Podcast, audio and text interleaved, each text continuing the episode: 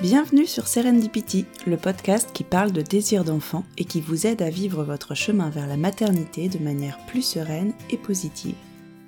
Je suis Mélanie, naturopathe spécialisée en fertilité et j'accompagne les femmes qui ont des difficultés à avoir un enfant à reprendre les rênes de leur fertilité afin d'augmenter leurs chances de concevoir.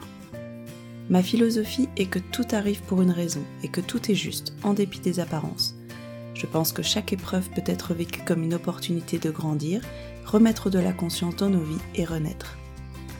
Je vous donne rendez-vous le 1er et le 15 de chaque mois pour découvrir le parcours de femmes qui ont réussi à transcender leurs difficultés à devenir mères, mais aussi des interviews de professionnels inspirants qui partagent leur approche de la fertilité et leurs méthodes pour vous accompagner sur ce chemin. Il y a six ans, Géraldine et son mari Cyril se lançaient dans la folle aventure de la parentalité et en tant que sœur d'une hyperfertile, elle s'imaginait arrêter la pilule et rentrer de son voyage de noces avec un petit passager supplémentaire. Mais l'histoire ne s'est pas passée comme ça. Et très tôt, cette envie de bébé devient obsessionnelle et prend toute la place dans sa vie, au point que Géraldine ne se rend pas compte qu'elle est en train de sombrer dans un burn-out. Son corps lui dit stop début 2015, et c'est au cours d'un long arrêt maladie qu'elle décide de quitter son boulot et de créer sa boîte de création de bijoux. C'est à cette période qu'elle entend parler de la PMA pour la première fois et elle réussit à convaincre son mari de tenter leur chance en 2016. En quatre ans, ils tentent une insémination et trois filles avec cinq transferts d'embryons sans qu'il n'y ait aucune accroche. Géraldine se sent épuisée et démunie face au diagnostic des médecins. Comment peuvent-ils dire que tout va bien et qu'ils font partie des infertilités inexpliquées après tout ce temps et ces échecs? Je n'ai pas eu à poser beaucoup de questions pendant cet épisode. Vous verrez, il y a une sorte d'urgence dans le témoignage de Géraldine comme un besoin de se libérer de toutes ces années d'errance, de doute, de peine et de culpabilité. Elle nous raconte son parcours entre rire et larmes avec des anecdotes dignes d'un one-woman show. Géraldine fait partie de ces rencontres qui marquent et je suis ravie que la vie ait décidé de croiser nos chemins. Je vous laisse découvrir son témoignage. Bonjour Géraldine, j'espère que tu vas bien. Je suis ravie de te recevoir dans le podcast. Salut Mélanie, bah écoute, euh, bonjour à toi aussi. Je suis très contente euh, que tu m'aies contactée pour participer à ce podcast que j'aime beaucoup. c'est gentil, merci. Euh, je suis ravie que tu aies accepté. Euh, pour commencer, comme d'habitude, comme tout le monde, est-ce que tu peux te présenter? Donc, je m'appelle Géraldine, euh, j'ai 36 ans, j'habite dans la région bordelaise avec mon mari qui s'appelle Cyril et on vit avec notre petit chat et notre petit chou. Et dans la vie, je suis créatrice de bijoux. D'accord, oui. Des, bijoux magnifiques et un petit chiot trop mignon qui a l'air de vous faire quelques petites misères d'ailleurs. Oui, ouais, tout à fait, comme un chiot en fait. Mais ouais. D'accord. Quand est-ce que vous vous, vous êtes rencontrés avec, euh, avec ton chéri? Alors, avec Cyril, on s'est rencontrés en 2009 euh, sur notre, dans notre entreprise. En fait, on travaillait au même endroit. Pour la petite anecdote, en fait, c'est moi qui l'ai recruté. Euh, j'étais RH à l'époque. D'accord. Donc je lui ai passé un entretien de recrutement. Euh, voilà, puis un an plus tard, on va dire qu'on a eu le flash. Donc on s'est rencontrés en 2009, on s'est mis ensemble euh, en décembre. Donc ça va faire plus de dix ans qu'on est ensemble maintenant. Waouh, félicitations. Merci. ok, et quand est-ce que vous avez commencé à parler bébé? Eh ben en fait, on s'est mariés l'année 2014. Euh, euh, on s'est mariés mmh l'été, donc euh, pour moi c'était une évidence que derrière on allait enclencher un projet bébé. Euh, donc voilà, ma sœur m'avait conseillé de pas comment, de pas arrêter ma pilule tant qu'on n'était pas assez proche de notre voyage de noces pour pas que je sois malade si j'étais enceinte tout de suite. voilà, donc j'ai, si j'avais su, c'est assez rigolo. donc, avec le recul, c'est ouais. ouais, c'est ça. Il y, a des, il y, a des choses comme ça que tu revois avec toutes ces années. Tu te dis, ouais, bon, j'aurais peut-être pas dû mettre la pression sur l'arrêt de la pilule. Parce que ma sœur étant hyper fertile, ma sœur, elle tombe enceinte dès qu'elle le décide. Donc, ah, euh, j'ai eu les conseils d'une hyperfertile. C'est aussi un autre problème, hein, ça en plus dans la vie.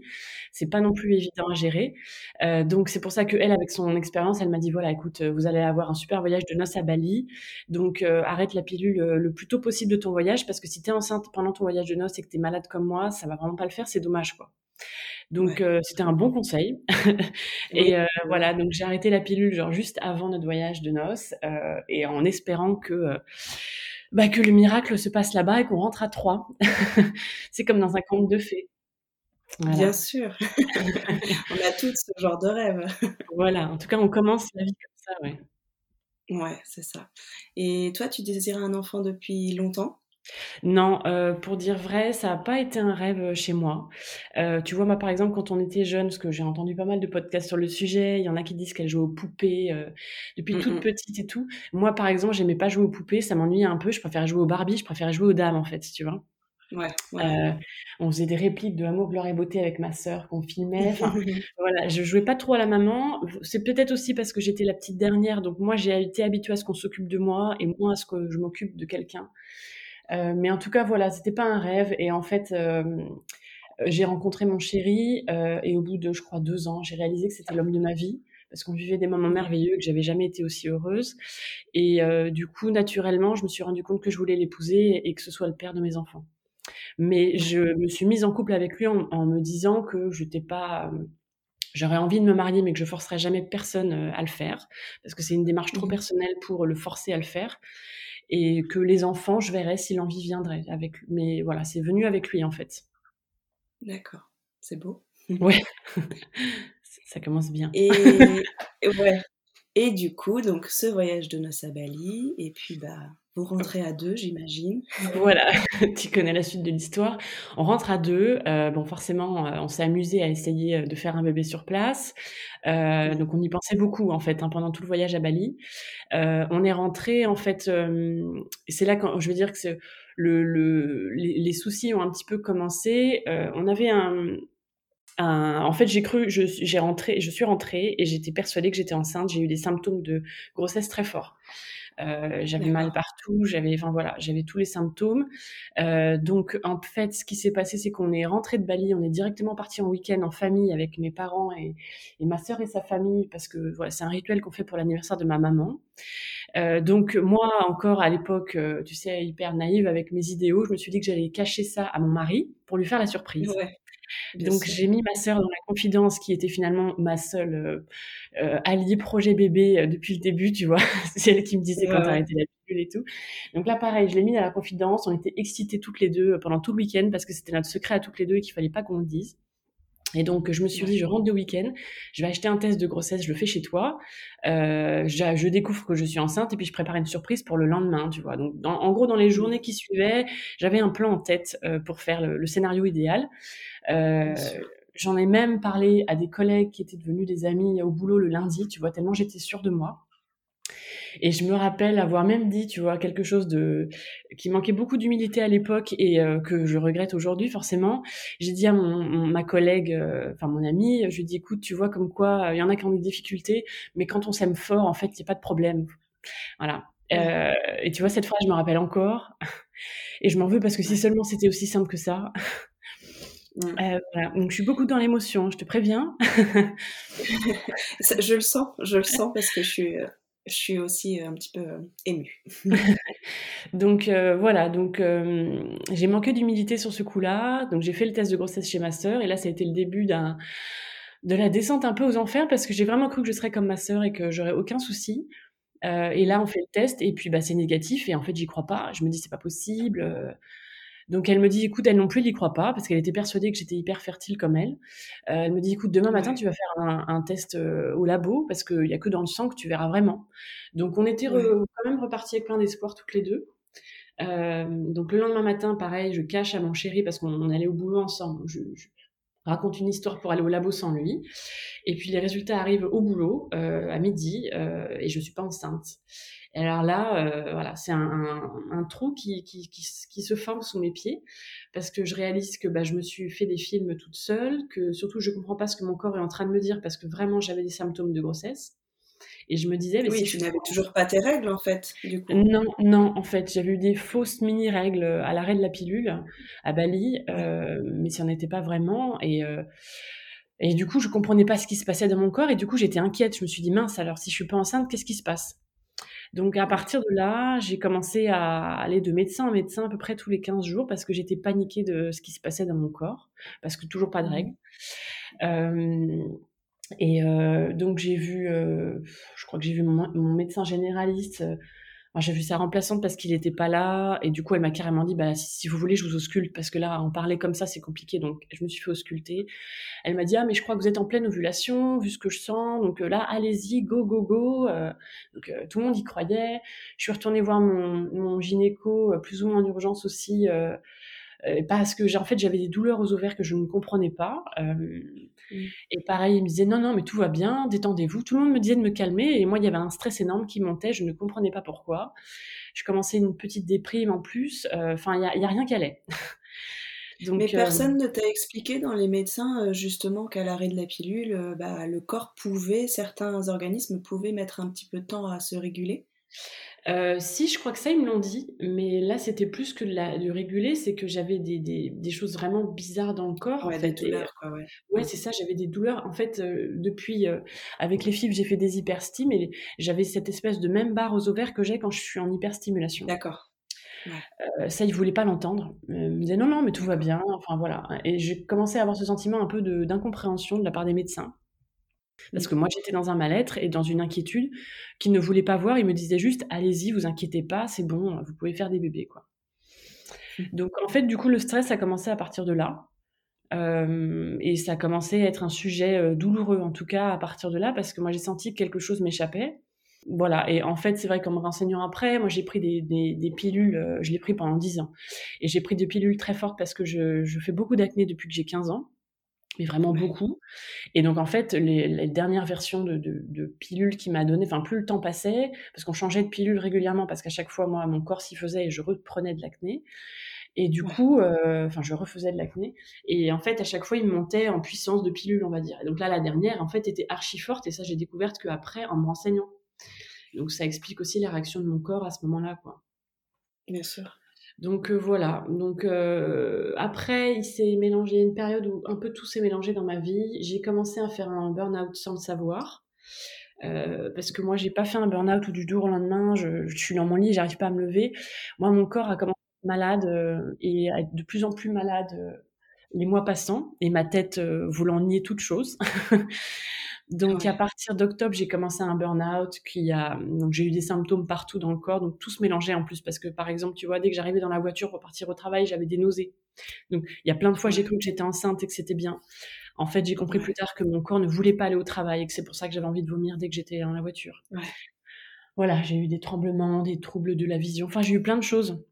Mon corps se détraquait, donc je savais plus d'où ça venait en fait. Ouais. Donc j'allais voir mon médecin, euh, je leur j'essayais de comprendre, je suis mais là j'ai des tremblements dans le corps, est-ce que ça peut être lié à mon arrêt de pilule? Alors là, il me prenait pour une folle. Enfin tout s'est mélangé, tu vois, c'était pas très clair et surtout j'allais pas bien. Je, je pleurais beaucoup, dès que je rentrais du boulot, je m'effondrais, je savais pas pourquoi.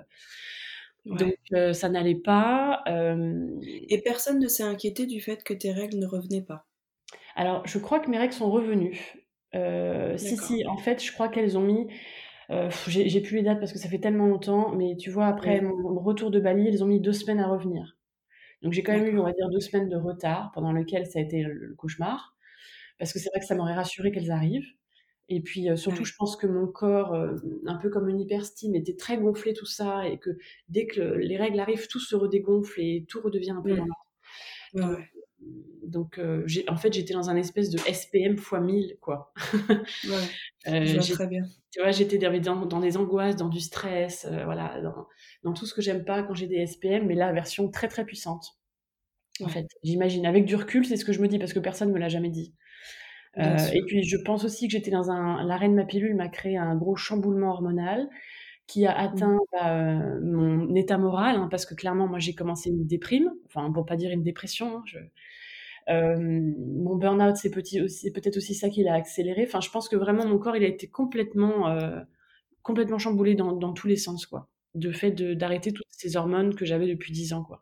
Donc euh, voilà, donc j'ai commencé un burn-out. Euh, après, j'ai une de mes proches qui est partie à l'hôpital. Euh, c'était très grave. Tout s'est mélangé là en novembre. Été un cauchemar parce que moi j'allais très mal. J'apprends que donc ma tante part à l'hôpital et que c'est très grave Ensuite, au bout de dix jours qu'elle est à l'hôpital, j'apprends que ma sœur est partie, d'urgence aux urgences aussi, parce qu'elle elle a fait une grossesse extra-utérine qui a été révélée très tard et du coup qui était très dangereuse aussi. Enfin, il y a une, tu sais, il y a des périodes de vie comme ça où tout s'en mêle. Bah voilà, moi j'étais en plein dedans et je comprenais plus ce qui m'arrivait et j'allais très très mal. Donc ma mmh. sœur, ça a été, elle s'en est sortie, mais ça a été très chaud. Donc on a eu très peur. Ma tante est décédée le jour de Noël en décembre. donc voilà, nous on a vécu une période atroce jusqu'à Noël, on va dire, enfin même après en fait, hein, parce que ces funérailles ont eu lieu en début janvier. donc ça a été la période la plus cauchemardesque de ma vie. Donc en même temps, j'essayais de tomber enceinte, en même temps mon corps n'allait toujours pas, j'étais en dépression, j'avais tous ces problèmes autour de moi. Donc rien n'allait, rien n'allait du tout. je m'écoutais pas. Hein, pour autant, on essayait. Je commençais à, j'avais lu plein de choses du coup sur les cycles parce que, bah, en fait, je fais partie de ces femmes qui jusqu'à l'arrêt de la pilule ne comprenaient pas comment marchait hein, le corps d'une femme. donc là, d'un coup, le fait d'aller voir ma gynéco très, enfin mon gynéco très vite à cause de ces problèmes là. Bah, il m'a réexpliqué, bah, au fait, vous savez comment ça marche, on va peut-être refaire un topo parce qu'il y a une période quand même à laquelle ça marche, ça marche pas tout le temps dans le cycle. voilà. Donc j'ai lu des choses, je me suis éduquée, j'ai repris contact un peu avec mon corps en fait, euh, de fait. Parce que c'est des choses qui m'échappaient. Et tu vois, à Bali, on avait essayé tout le temps. J'avais oublié qu'il y avait une période. Enfin, je ne savais même plus si je savais qu'il y avait une période d'ovulation, de, de, fertilité. Enfin, voilà. Pendant toute cette période-là, malgré tout, je m'accrochais à ça, en me disant si je tombe enceinte, ça peut me sortir de ce cauchemar dans lequel je suis. Euh, parce qu'en mmh. fait, quelque part au boulot, ça n'allait pas du tout, mais je refusais de le voir. Mais je me rappelle euh, m'être dit, si je tombe enceinte, ça va me sauver de ce boulot que je ne supporte plus. Donc je rêvais du congé mat en fait, plus que du bébé, euh, comme, euh, comme issue de secours. Euh, voilà, et donc voilà, il y a toute cette période atroce. Et en janvier, j'ai repris le boulot en me disant bon, là maintenant, il faut que ça aille mieux. J'ai pas le choix, il faut que je remonte la pente. On a vécu des mois atroces. maintenant, c'est décidé, ça va aller mieux. En fait, c'est quand la tête décide que ça ira mieux, alors que c'est pas elle qui décide du tout.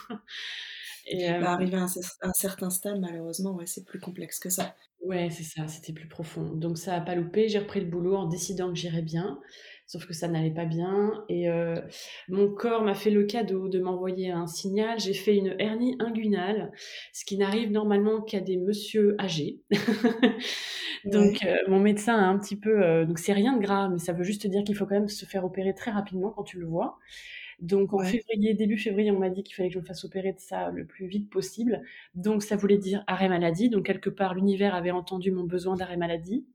Donc euh, j'ai été soulagée et en fait j'ai fait vraiment la, mon burn-out. Euh, je suis tombée complètement pendant mon arrêt maladie en fait. Euh, je me suis laissée complètement aller. Les angoisses sont arrivées dès que le compteur vers la reprise du boulot a commencé. Et donc là, j'ai complètement accueilli cette, voilà, ce, ce mal-être euh, et j'ai compris surtout que ça venait du, boulot. Euh, donc ah voilà, donc je me suis arrêtée et euh, j'ai commencé une thérapie parce que là il fallait que je me fasse aider pour me sortir de tout ça. J'ai mis du temps avant de l'accepter, mais je, me suis fait aider. C'est une des meilleures décisions hein, que j'ai prises dans ma vie, de commencer à accepter l'aide de personnes compétentes. Et voilà, donc je me suis déjà donc occupée de tout ça, mais j'étais toujours en train d'essayer d'avoir un bébé hein, en parallèle. Hein. Euh, j'étais décidée, tu vois, je, je, calculais les cycles, je sais même plus, je me demande si j'avais pas commencé à acheter des tests d'ovulation, tu vois. Euh, voilà, parce que pour moi, c'était pas un, enfin, c'était complètement un sujet à part entière, tu vois. Mon corps, c'était deux choses différentes.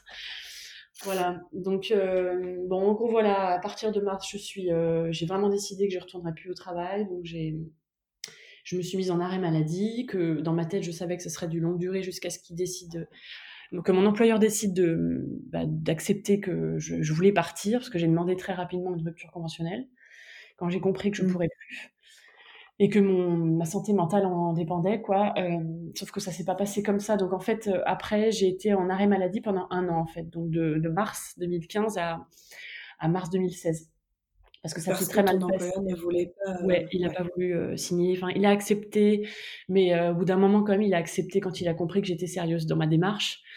Euh, sauf qu'en fait, j'ai pas eu de chance. C'est la direction du travail qui a refusé ma rupture conventionnelle parce qu'il y avait un plan de départ qui se préparait, donc il voulait plutôt que je prenne le départ. Enfin, du coup, tout s'est mélangé. bref, ça a été un pas de fer insupportable pendant toute cette période-là, j'étais en dépression, très clairement. Donc, j'étais suivie. Mmh. Ça n'allait pas du tout. J'étais toujours en mode, on essaye d'avoir un bébé coûte que coûte, parce que c'est ça qui va nous sortir de ce cauchemar. J'avais encore en tête hein, que ça pouvait m'aider à aller mieux. Euh, donc c'est pas du tout, euh, c'est une, bien sûr c'est faux, hein, euh, c'est pas du tout comme ça que ça marche.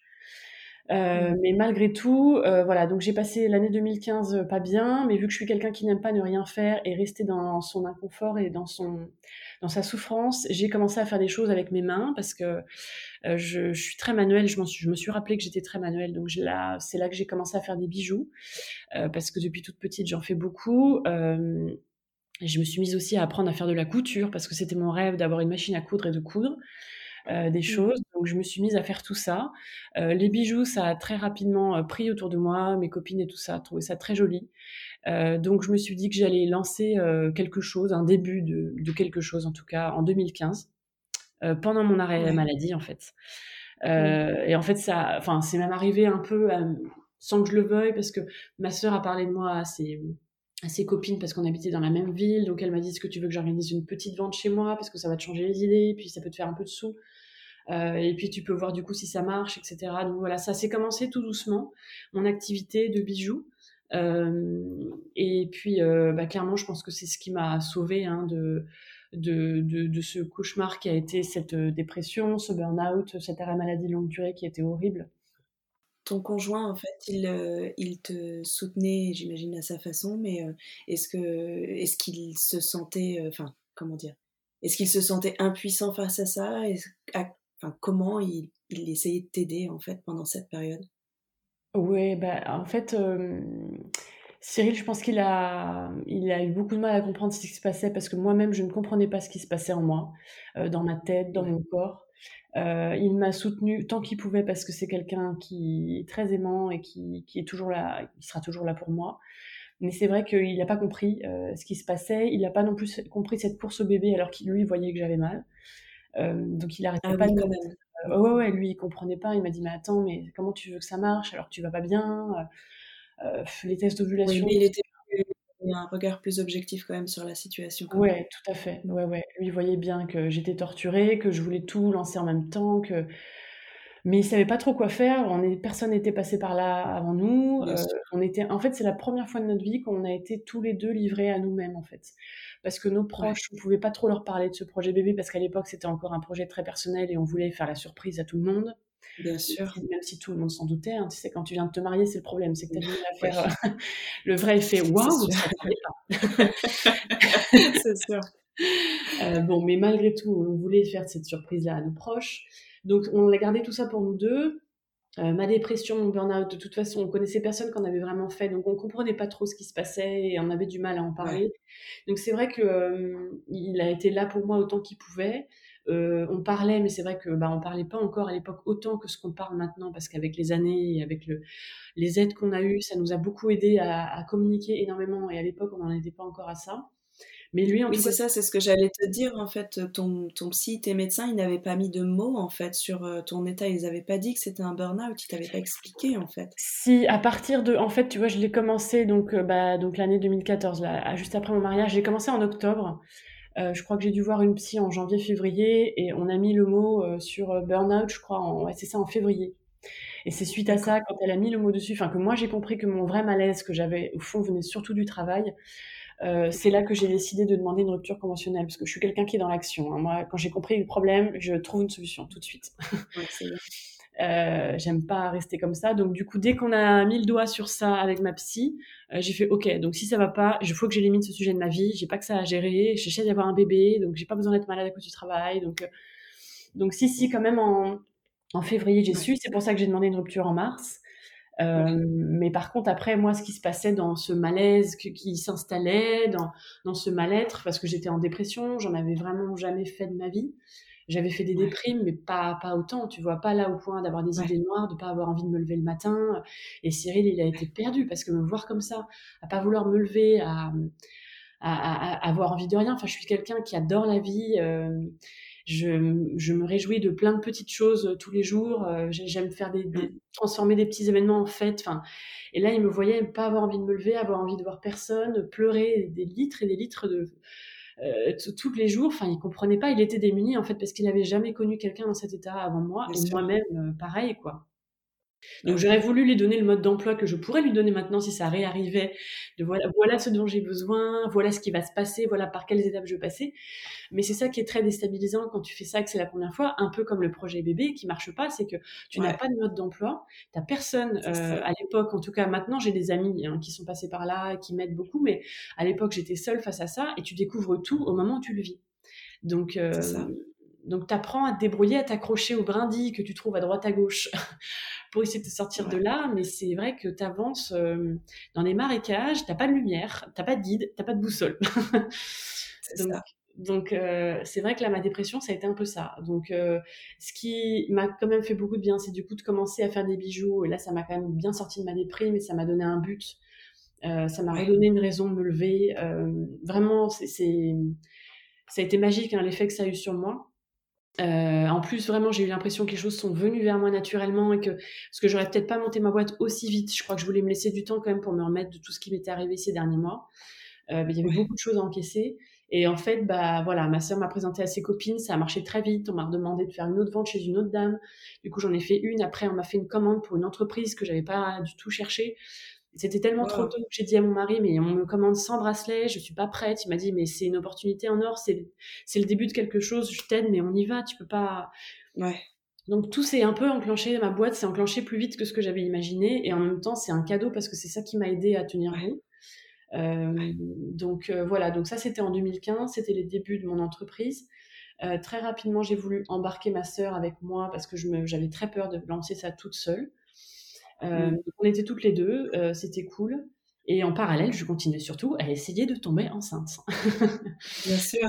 Euh, voilà, parce que je lâchais pas le morceau. Donc, j'ai commencé à rencontrer en 2015 une prof de couture qui m'a dit qu'elle, elle était passée par la PMA. Donc, j'ai découvert le mot, l'univers, ce que ça pouvait vouloir dire, etc. Elle, elle m'a fait comprendre qu'elle avait fait des inséminations. Donc euh, ça a tiqué dans ma tête euh, et je me suis dit bon, euh, je crois que là, si en 2016 il s'est toujours rien passé, ça fera un an et demi, un, allez un peu moins d'un an et demi. si Cyril est d'accord, je voudrais qu'on aille en PMA directement. D'accord. Euh, voilà, donc je lui en parle à mon mari qui euh, me prend un peu pour une tarée, qui me dit Attends, je comprends pas là, on était en train d'essayer tranquille à la maison, et là tu veux qu'on aille en C'est un peu, euh, C'est moi en fait, voilà, je fais des trucs à fond, voilà.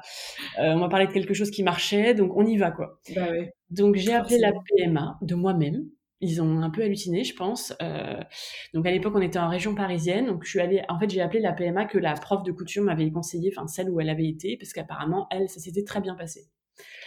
elle avait eu son enfant grâce à une insémination. En tout à fait, exactement. D'accord.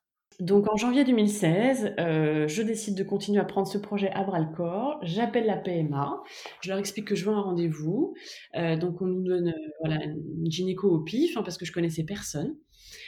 Ah, ils t'ont donné quand même un rendez-vous sans avoir de recommandation, en fait. Oui, bah en fait, euh, nous, on est arrivés, c'est vrai que donc on a eu de l'attente. Donc là, j'ai commencé à, découvrir ce que c'était que attendre les rendez-vous en PMA. Parce que tu appelles le 4 janvier à la reprise et en fait, toi, on te dit, bah, c'est pas avant. Et encore, je pense qu'on a eu de la chance. Je crois que c'était fin janvier. Bon, ça a été les quatre semaines très, très longues, hein, je me rappelle. Euh, mon mari, gentiment, me dit, OK, on va y aller. Mais lui, franchement, il n'avait pas vraiment envie d'y aller. Parce que lui, depuis le début, il est persuadé que ça a marché et que c'est juste que je suis stressée, que je me mets trop la pression, mais que, enfin, il m'a jamais dit que c'était de ma faute. Je veux pas dire des choses que il m'a pas fait comprendre, mais il m'a juste dit, écoute, détends-toi, ça va marcher. J'y crois dur comme fer, pas de souci, quoi. Il a eu, depuis le début, Cyril, il est persuadé que ça va marcher. Et heureusement, puisque moi j'ai douté tout de suite. c'est euh, important. Euh, ça nous a équilibré un petit peu. Donc on part là-bas gentiment, il me dit écoute, je t'aime, donc on y va, mais si ça tenait qu'à moi, c'est, je trouve ça beaucoup trop tôt et démesuré. Euh, donc on y est allé. Euh, je l'ai quand même réussi à le motiver parce que je dis je, veux quand même que, que tu sois un peu moteur, sinon, enfin moi toute seule, ça va, ça va pas le faire. Ouais. Bref, donc on arrive là-bas, on tombe sur une gynéco, euh, voilà, qui, j'avoue, je pense qu'elle est un petit peu hallucinée de voir qu'on venait de nous-mêmes. Euh, on lui explique par contre que ça fait plus d'un an, donc du coup elle a quand même pris notre cas au sérieux. Elle a dit bon, bah, en effet, euh, ça fait plus d'un an, c'est en effet vous êtes un cas de PMA, donc euh, je vais m'occuper de vous. donc ça c'était ouais c'est ça en février. Elle nous dit bon bah vous allez commencer des examens parce que c'est comme ça que ça commence. Euh, et donc là, euh, ok. Et donc elle nous donne, euh, à l'époque, ça se passait pas là-bas les examens, eux. Donc ils t'envoient dans plusieurs établissements différents dans Paris. Donc j'ai un peu galère parce que c'est pas tout, tout n'est pas dans le même. bon après, en plus, tu sais. il faut se caler tes rendez-vous par rapport au jour de ton cycle, donc ça se répartit finalement très facilement sur 2-3 mois. Ouais. Et ça a été 2-3 mois de cauchemar parce qu'en fait, ces examens se sont très très mal passés du début jusqu'à la fin. Ah ouais.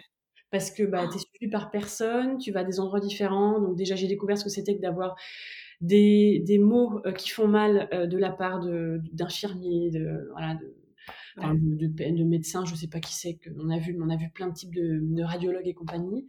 Euh, tu découvres aussi la dureté des examens. J'étais pas prête à ça, on m'avait pas prévenu parce que je connaissais personne qui les avait fait. Euh, donc euh, ça a été très compliqué. Il y a un examen, si tu veux, je suis allée faire une prise de sang et on m'a dit, l'infirmière m'a dit, oh là là, mais moi je sais pas ce que je ferais si j'arrivais pas à faire un enfant comme vous. Je crois que je vivrais très très mal. Donc là, j'ai cru que j'allais m'effondrer. Euh, après, elle me dit, euh, j'espère surtout parce que tu sais, c'était les examens obligatoires de euh, VIH et compagnie avant de faire une insémination. Donc là, elle, voit, elle voit que c'est ça. Elle me dit, Oh, surtout, j'espère que vous n'avez pas le SIDA, quoi. Vraiment, sinon ça va être horrible. Mais c'est pas possible. Donc euh, ça. Après, je suis allée faire ma salpin. Alors toi, tu sauras certainement dire le mot. Hystérosalpingographie, ouais. Voilà, celle où on te demande, on sait que tu, tu, tu- on te dit à l'avance que tu vas avoir mal et qu'il faut prendre du doliprane. Euh, moi, vu que je- j'ai une tête de mule, j'ai dit non, mais ça va, je vais pas prendre de doliprane, c'est ridicule. Donc je n'ai pas pris de doliprane avec moi et j'y suis allée seule. Euh, Je pars faire l'examen, tout se passe bien. Donc en fait, on, te met un liquide. Déjà, ça commence à être très, très agréable. Ça, ça te met, euh, ça te donne le, le ton. Hein. Euh, et on Ouais. te met un liquide euh, voilà, dans, dans les trompes pour voir euh, ce qu'il y a, si tes trompes sont bouchées ou pas. Et après, on te demande, alors que tu es juste en couche, tu es, toute nue avec juste une couche, d'aller euh, te mettre dans une salle toute petite fermée, le temps de patienter que ton liquide y coule. Et après, on te reprend, on te fait, on te demande de te rhabiller, et là, on te fait un débrief. Donc moi, je me mets dans cette mini pièce qui était en fait un placard, hein, ni plus ni moins, avec ma couche Ouais, toute nue. ça. Là, en parallèle, On j'entends. a dû le faire au même endroit. Ah bah oui, peut-être. à Paris, dans le 17e, moi, c'était. Ouais, ça, ça doit être ça. Et là, j'attends avec ma couche dans ce placard quasiment, voilà, dans le noir. Et là, j'entends une femme qui va pour faire le même examen.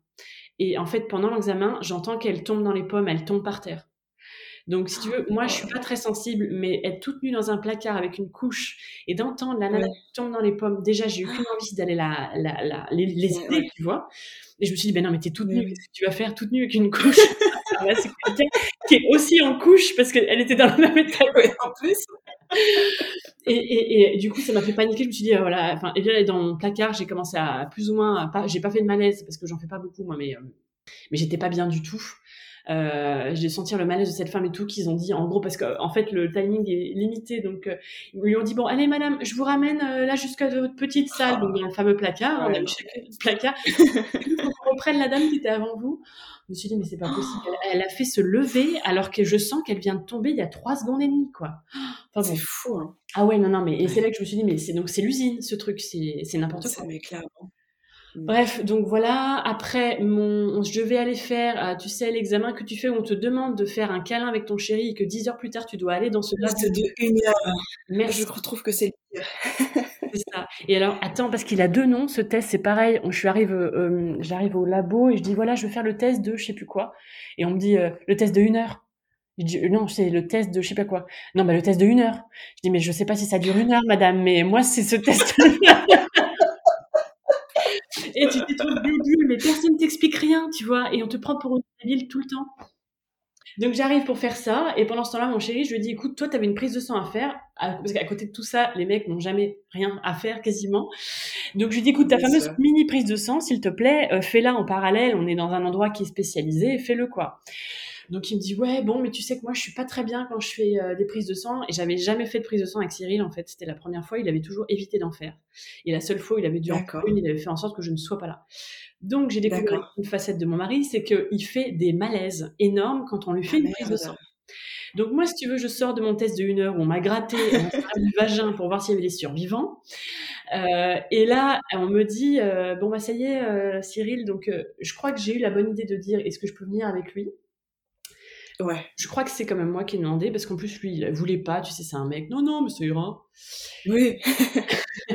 et donc, en fait, euh, là, pareil, cauchemar, parce que Cyril fait un malaise euh, pendant la prise de sang. Et j'ai jamais vu mon mari dans cet état-là.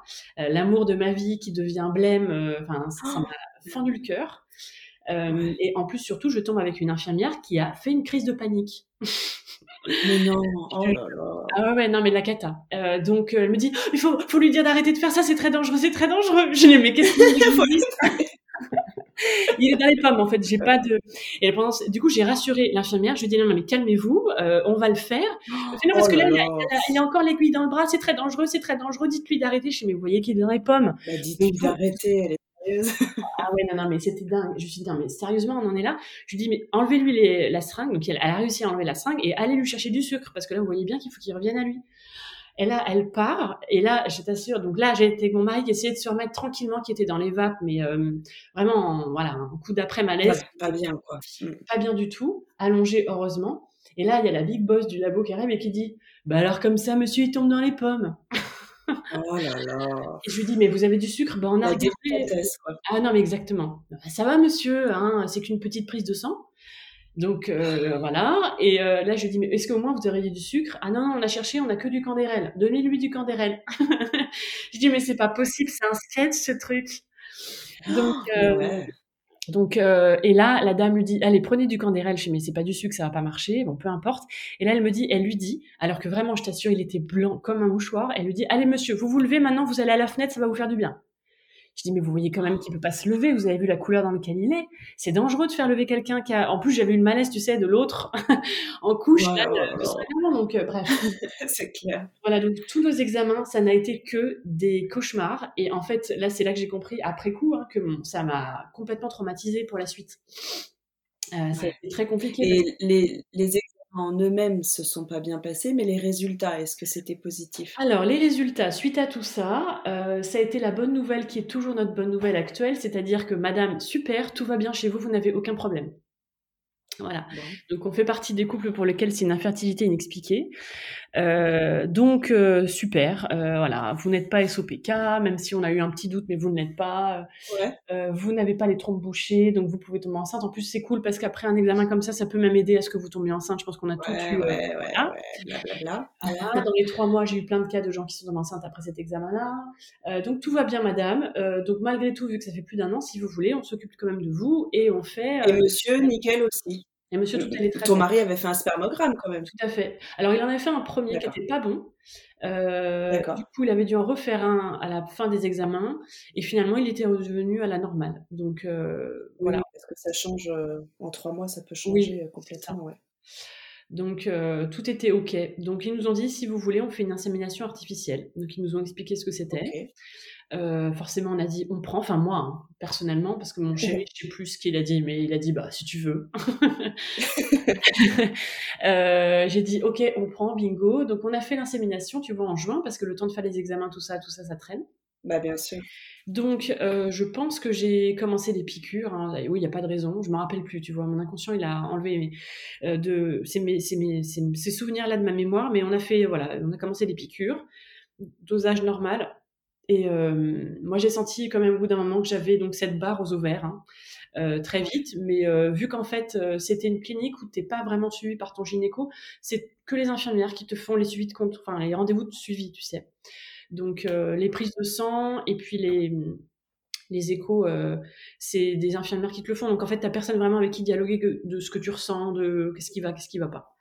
Elles sont juste là pour faire ce qu'elles ont à faire. Et j'ai même une fois où mon mari, euh, parce qu'il voulait quand même être impliqué euh, depuis le départ, donc il voulait être là au- à, à l'écho. Euh, et elle a dit non mais monsieur, vous avez bien vu la taille du cabinet. Enfin là, je suis désolée, mais euh, là on voit que madame. hein. De toute façon, il y a rien à montrer. Si si. Pour une fois qu'un homme, enfin pour une fois, je ne généralise pas, mais c'est quand même rare que les hommes euh, s'impliquent et voilà, et la preuve que le, le corps médical euh, ne, ne fait rien en fait pour les impliquer quoi. Non, non, non, du tout. Parce qu'il s'est fait envoyer euh, paître, alors que c'était une démarche toute. Et puis surtout, elle lui a dit, mais pourquoi? Enfin, je comprends pas. Vous voyez bien qu'on n'a pas de place déjà pour madame. euh, bon.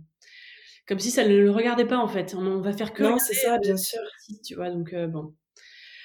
Voilà, donc ça nous a un peu dégoûté tout ça. Enfin, vraiment, toute l'expérience a été pas bonne. Donc, on fait cette, cette insémination. On est plein d'espoir quand même. En plus, c'est vrai que c'était assez light. Hein, c'est ça qui est agréable avec une insémination. donc, on, voilà, on y va. Bon, après, tu vois, euh, il avait quand même pas osé prendre un demi-jour de, congé, donc euh, il l'a fait juste avant d'aller au boulot. Donc, je me rappelle, on sort de la clinique. Euh, moi, j'étais hyper émoustillée parce que pour la première fois, il y avait quelque chose de concret en moi. et là, bah, il s'en va au boulot. Donc, bon, tu vois, on n'était pas sur la même longueur d'onde déjà. Moi, je prenais ça hyper à cœur, j'étais à fond. Et bon, je pense que lui réalisait moins.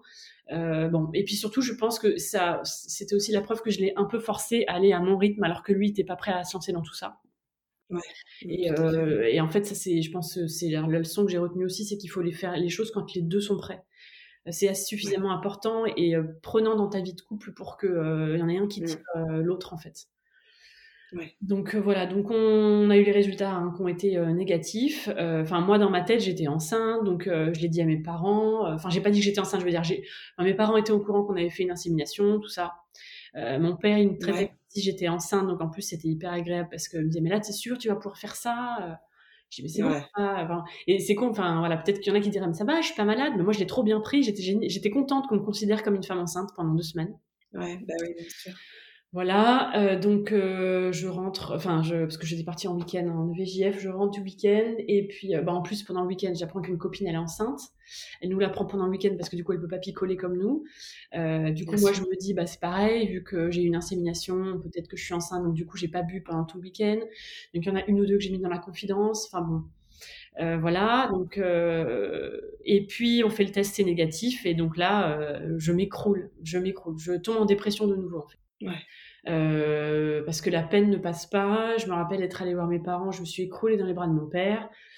Euh, j'ai compris ce que c'était que euh, un échec en fait en PMA parce que c'est quelque chose que d'avoir ses règles le week-end enfin sur un cycle normal et d'être déçu que ça n'ait pas fonctionné et c'est autre chose que d'avoir eu du concret et de faire une prise de sang et de, de, de voir que c'est négatif ouais, c'est vraiment pas pareil donc je découvre ça euh, je m'effondre. Euh, mon mari aussi, ça a été très dur, surtout que comme euh, un malheur n'arrive jamais seul, on a encore perdu une tante dans la semaine qui a suivi, ou, les jours qu'on suivi, enfin tout s'est entremêlé encore une fois.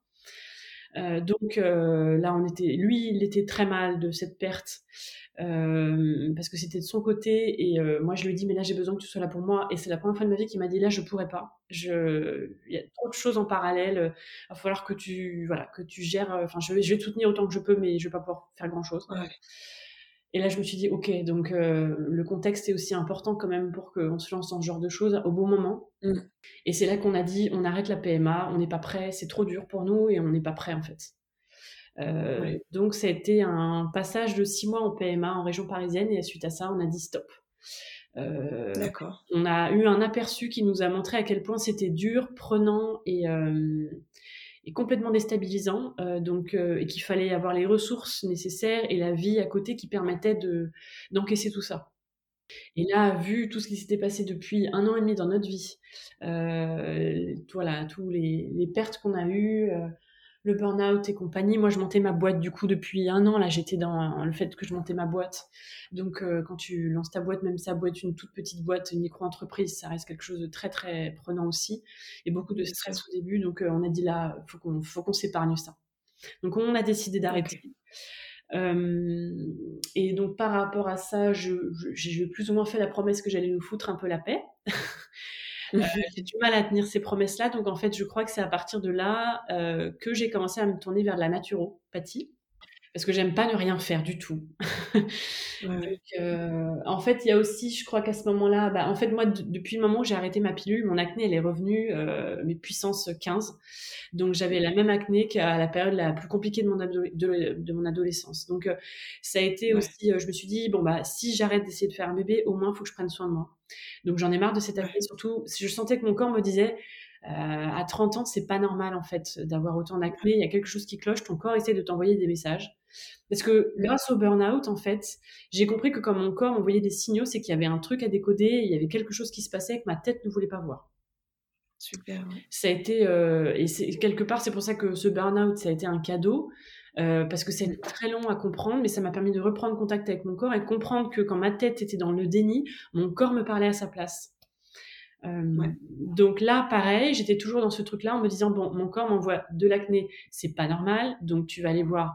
et je voulais plus entendre parler moi hein, de médicaments, de, enfin, tu vois, de pilules, tout ça, c'est terminé. Hein, avec tout ce que j'ai pris. Donc je voulais me tourner vers des choses naturelles, surtout que j'ai commencé à, revoir mon alimentation déjà. du coup, dès que tu vas dans des biocopes et compagnie, on te parle de naturo parce que moi, avant, c'est quelque chose que je ne connaissais mmh. pas. Euh, la première fois qu'on m'a dit naturopathe, j'ai dit c'est quoi C'est une psychopathe qui fait de la nature. Enfin, parce que c'est un drôle de nom, un naturopathe. D'habitude, euh, quand ça se finit par pâte, c'est pas très sympa. donc euh, bon, voilà. donc j'ai entendu parler de ce genre de choses. J'ai entendu des femmes qui m'ont dit moi, j'ai une naturopathe qui m'a complètement soigné mon acné. Donc voilà, j'ai fait mes petites recherches. Et donc à la base, j'y allais vraiment pour m'aider moi, pas pour essayer de faire un bébé mais euh, j'y suis allée, j'ai expliqué mon besoin, j'ai trouvé quelqu'un dans ma ville qui était très bien. Euh, et en fait, bah là, c'est là qu'on a tout remis à plat, euh, comment je mangeais, comment je me maquillais, enfin, on a tout revu. c'est là que j'ai été, voilà, j'ai compris le lien entre tout ce que le corps absorbe et tout ce que, bah, tout ce qui se détraque en lui par la suite. Donc, ça a été une révélation pour moi. J'étais très contente. Et, et, en fait, après, c'était plus fort qu'elle, mais du coup, la naturopathe a eu envie quand même d'essayer de m'aider dans ce projet bébé, quoi.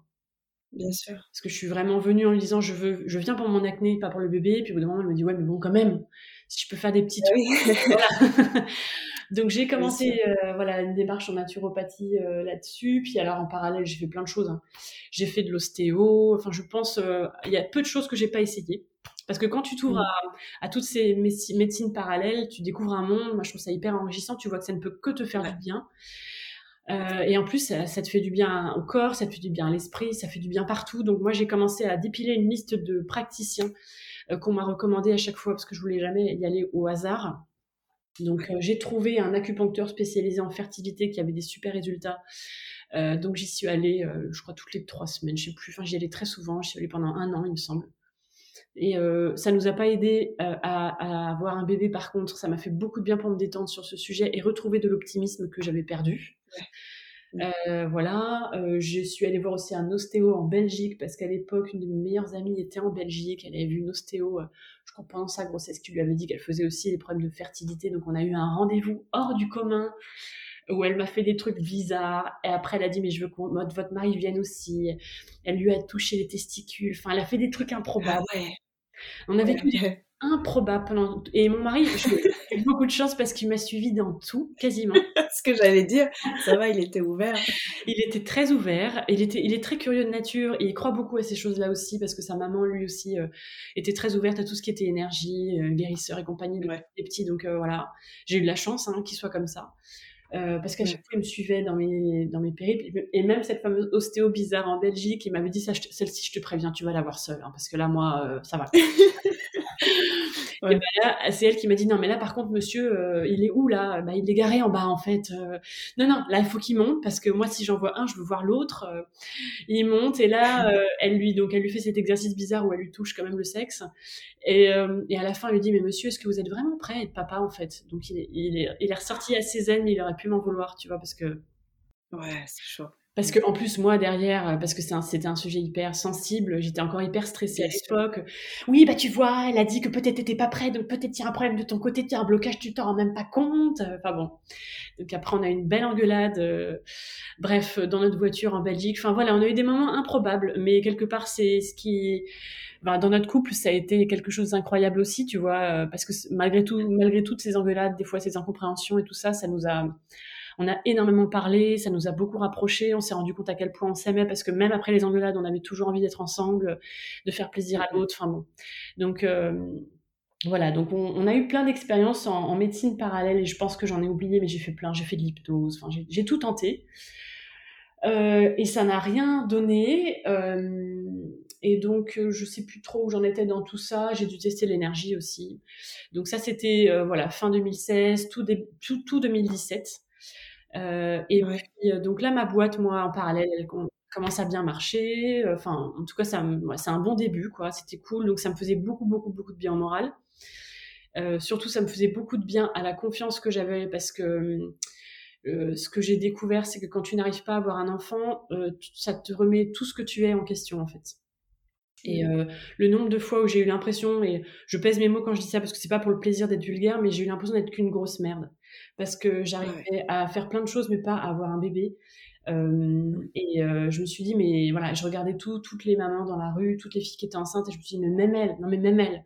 Et, toi quoi, t'as beau, c'est bien beau de vouloir monter ta boîte, c'est bien beau d'avoir fait une belle carrière avant dans les RH, c'est bien beau d'être propriétaire d'un appartement, mais à quoi bon si t'es même pas capable de faire un truc aussi évident que faire un enfant? Euh, j'ai été très très dure pendant longtemps avec moi-même. Je le suis encore un peu, pas autant, mais je le suis toujours. Parce que j'ai beaucoup de mal à accepter que euh, je n'arrive pas à y arriver. Euh, que je ne suis pas capable. Enfin, j'ai, j'ai du mal à pas culpabiliser de ne pas y arriver. J'ai du mal à avoir un, respect de moi-même stable, sachant que régulièrement je me rends compte que ça marche toujours pas, que j'essaye plein de choses qui marchent sur plein de gens mais ça marche pas sur moi. Euh, donc euh, je me rends compte maintenant à quel point ça m'a complètement euh, je sais pas si c'est détruite le mot, parce qu'en même temps j'ai aussi l'impression que ça m'a construit, mais ça m'a enlevé tout, tout le peu de confiance en moi que j'avais, ça me l'a complètement enlevé en fait, parce que je, me suis rendu compte récemment aussi que je me retrouvais, j'avais du mal à me trouver belle ces dernières années, je pense que c'est à cause de ça aussi, parce que du coup j'ai du mal à, je pense que je suis un peu en... fâchée avec mon corps parce qu'il n'y arrive pas alors que je fais plein de choses pour lui depuis des années. Euh, et, euh, et, en fait, je me suis rendu compte, je sais plus, parce que je suis sur les réseaux et je fais des bijoux, donc je fais des photos de moi, je me montre en story et compagnie, donc c'est un bon exercice aussi pour voir comment tu ressens ton image? Et bref, et donc il y a un moment, je faisais des shootings où c'est moi qui portais les bijoux et j'ai arrêté. Et des copines m'ont dit Mais pourquoi t'as arrêté les shootings? C'était sympa de te voir toi porter les bijoux. Mm. en fait, je me trouve moche. Je me trouve moche, donc je supporte plus me voir en photo. Donc je fais des photos, on voit pas ma tête. Et puis je me suis entendue dire ça. Je me suis dit Mais pourquoi? Depuis quand tu te trouves moche à ce point-là? Enfin, euh, bah depuis ça en fait, depuis ça, parce que ça a mm. vraiment atteint euh, la confiance que j'avais en moi de manière générale, sur qui j'étais, sur l'image que je renvoyais, sur mon corps. Euh, et je m'en étais pas rendu compte à quel point euh, c'est assez récent en fait, tu vois, de voir que je, me suis dit putain l'impact que ça a eu là-dessus c'est dingue quoi. Mmh. Donc euh, ouais. Et en fait je crois que c'est ça qui est compliqué aussi. Et puis en plus plus le temps passe et plus ça, bah plus ça, ça te remue encore plus quoi parce que euh, c'est ça, tu te dis j'ai beau tout réussir, si je réussis pas ça, enfin vraiment, moi je voyais ça comme un peu manger, boire ou aller aux toilettes, c'est quelque chose de naturel. Euh, voilà, et que, que, même des animaux arrivent à faire. Enfin voilà. Et euh, tu vois, c'est con. Et donc on a adopté notre chiot il y a pas longtemps. Donc tu vois, c'est un sujet qui est encore euh, présent en ce moment. Et j'ai regardé sa mère, euh, la mère de notre chien. Je me suis dit putain, elle a réussi à faire ça quoi. Mais elle est balèze quoi. Moi, j'arrive pas. Elle, elle en a fait plusieurs. Ils sont en bonne santé. Enfin waouh quoi. Donc euh, ça c'est toujours euh, voilà quelque chose. Donc heureusement que ma boîte elle ouais, c'est ouais, c'est toujours compliqué ça. Et euh, voilà, je, je, pense que c'est quelque chose sur lequel il faut que je, travaille un petit peu de mon côté, que je reprenne confiance en moi. C'est pas facile avec ça, mais je voilà, je me je vais me donner du temps. Mais heureusement que ma boîte, elle a été là parce que ma boîte, elle a marché. pas, je vais pas te faire croire que ça a été une success story et qu'en six mois, moi, ça y est, j'ai cartonné. Je me suis battue et pendant les deux premières années, il y a plein de moments où j'ai cru que ça marcherait pas. Euh, mmh. mais ça a marché quand même petit à petit, crescendo. Et euh, heureusement, parce que si j'avais pas eu ça pour reprendre confiance en moi en parallèle, je crois que vraiment j'aurais perdu, euh, j'aurais perdu pied complètement, quoi. Donc ça a été vraiment ma, ma, thérapie par rapport à ça à côté. Voilà. Et donc en 2017, je continue tout ce qui est médecine parallèle, etc. Ça me fait beaucoup de bien et je suis persuadée, enfin, de plus en plus de, de toute cette approche holistique du corps qui va avec ta, avec ton esprit, etc. Et, euh, et puis je, je, pense quand même que ça me pèse parce que régulièrement au bout d'un moment ça te manque, tu dis putain ça fait quand même temps, tu comptes les années qui passent, tu vois tes anniversaires, euh, donc ça c'est toujours des périodes compliquées. Et puis euh, fin en fait on commence à se dire que euh, il faut qu'on change de région. Enfin moi ça faisait des années que je voulais qu'on change de région. C'était mon rêve de partir en région bordelaise parce que voilà, j'ai passé toutes mes vacances depuis que je suis petite sur le bassin d'Arcachon et je sentais que mon cœur disait faut que tu vives là-bas, tu te sentiras mieux. Et en décembre 2017, on a la surprise que euh, mon conjoint va pouvoir être muté là-bas, probablement. Parce que son, voilà, sa, boîte euh, va ouvrir un bureau à Bordeaux, le truc improbable. Génial. Donc on a pris ça comme un cadeau de l'univers. Euh, et donc on a la confirmation, je crois, en février, qui sera muté en 2018, enfin c'est ça, en juillet 2018 à, à Bordeaux. Donc là, autant te dire que le projet bébé, on se dit, pour l'instant, c'est le cadet, nos soucis, on va préparer notre départ tranquille. Et puis inconsciemment, euh, et puis en fait c'est pas inconsciemment, tout le monde m'a dit, «Oh, mais tu vas voir un changement radical de vie comme ça, ça va arriver tout seul. mon inconscient l'a entendu et mon inconscient il a attendu. Bien évidemment. ok, donc on, attend le déménagement. Donc bon, ça a été une période magique dans notre vie parce que voilà, on a déménagé dans des conditions exceptionnelles parce qu'on tout a été pris en charge par la boîte de mon conjoint. Du coup, on a déménagé avec des collègues en même temps que lui. Du coup, on n'est pas arrivé tout seul. On avait une petite bande et on a fait la fête comme, comme si on avait 20 ans pendant tout l'été dans Bordeaux, à sortir. Enfin, c'était génial. Et vraiment, je me suis dit, bon, et en plus, ce qui était super aussi, c'était dans cette nouvelle bande de copains, personne n'était au courant de nos difficultés. Euh, ça, fait du bien aussi. Et, ouais, et en fait, on s'est senti anonyme d'un coup, et surtout, ils nous ont regardé comme un couple de jeunes mariés, euh, voilà, sans, cette, sans cette espèce de d'ombre au-dessus, tu vois. Que, je sentais qu'avec les années, les, nos amis, nos proches nous regardaient un petit peu comme ça, et ça, ça fait mal. Mm. Euh, voilà, et donc là, d'un coup, voilà, c'était un été magique, on s'est éclaté, on sortait en vélo tout le temps, et je me suis dit, au fond de moi, je me sens tellement bien, ça faisait tellement longtemps que je me sentais pas aussi bien, parce qu'en plus, vraiment, j'ai eu la, confirmation qu'il fallait que je vive là-bas, parce que depuis qu'on est ici, je me sens heureuse comme je me suis rarement sentie aussi heureuse. Voilà, je me suis dit, allez, ça a marché cet été et tout ça, puis en plus, voilà, euh, bon, c'était cool. Bon, et puis euh, septembre arrive, on part en vacances, et là j'ai un gros contre-coup parce qu'en fait c'est pas arrivé cet été. Donc le déménagement n'a pas fait de miracle. Et là, je dis à Cyril, ça fait mal parce que donc là, ça faisait déjà maintenant quoi, 4 ans.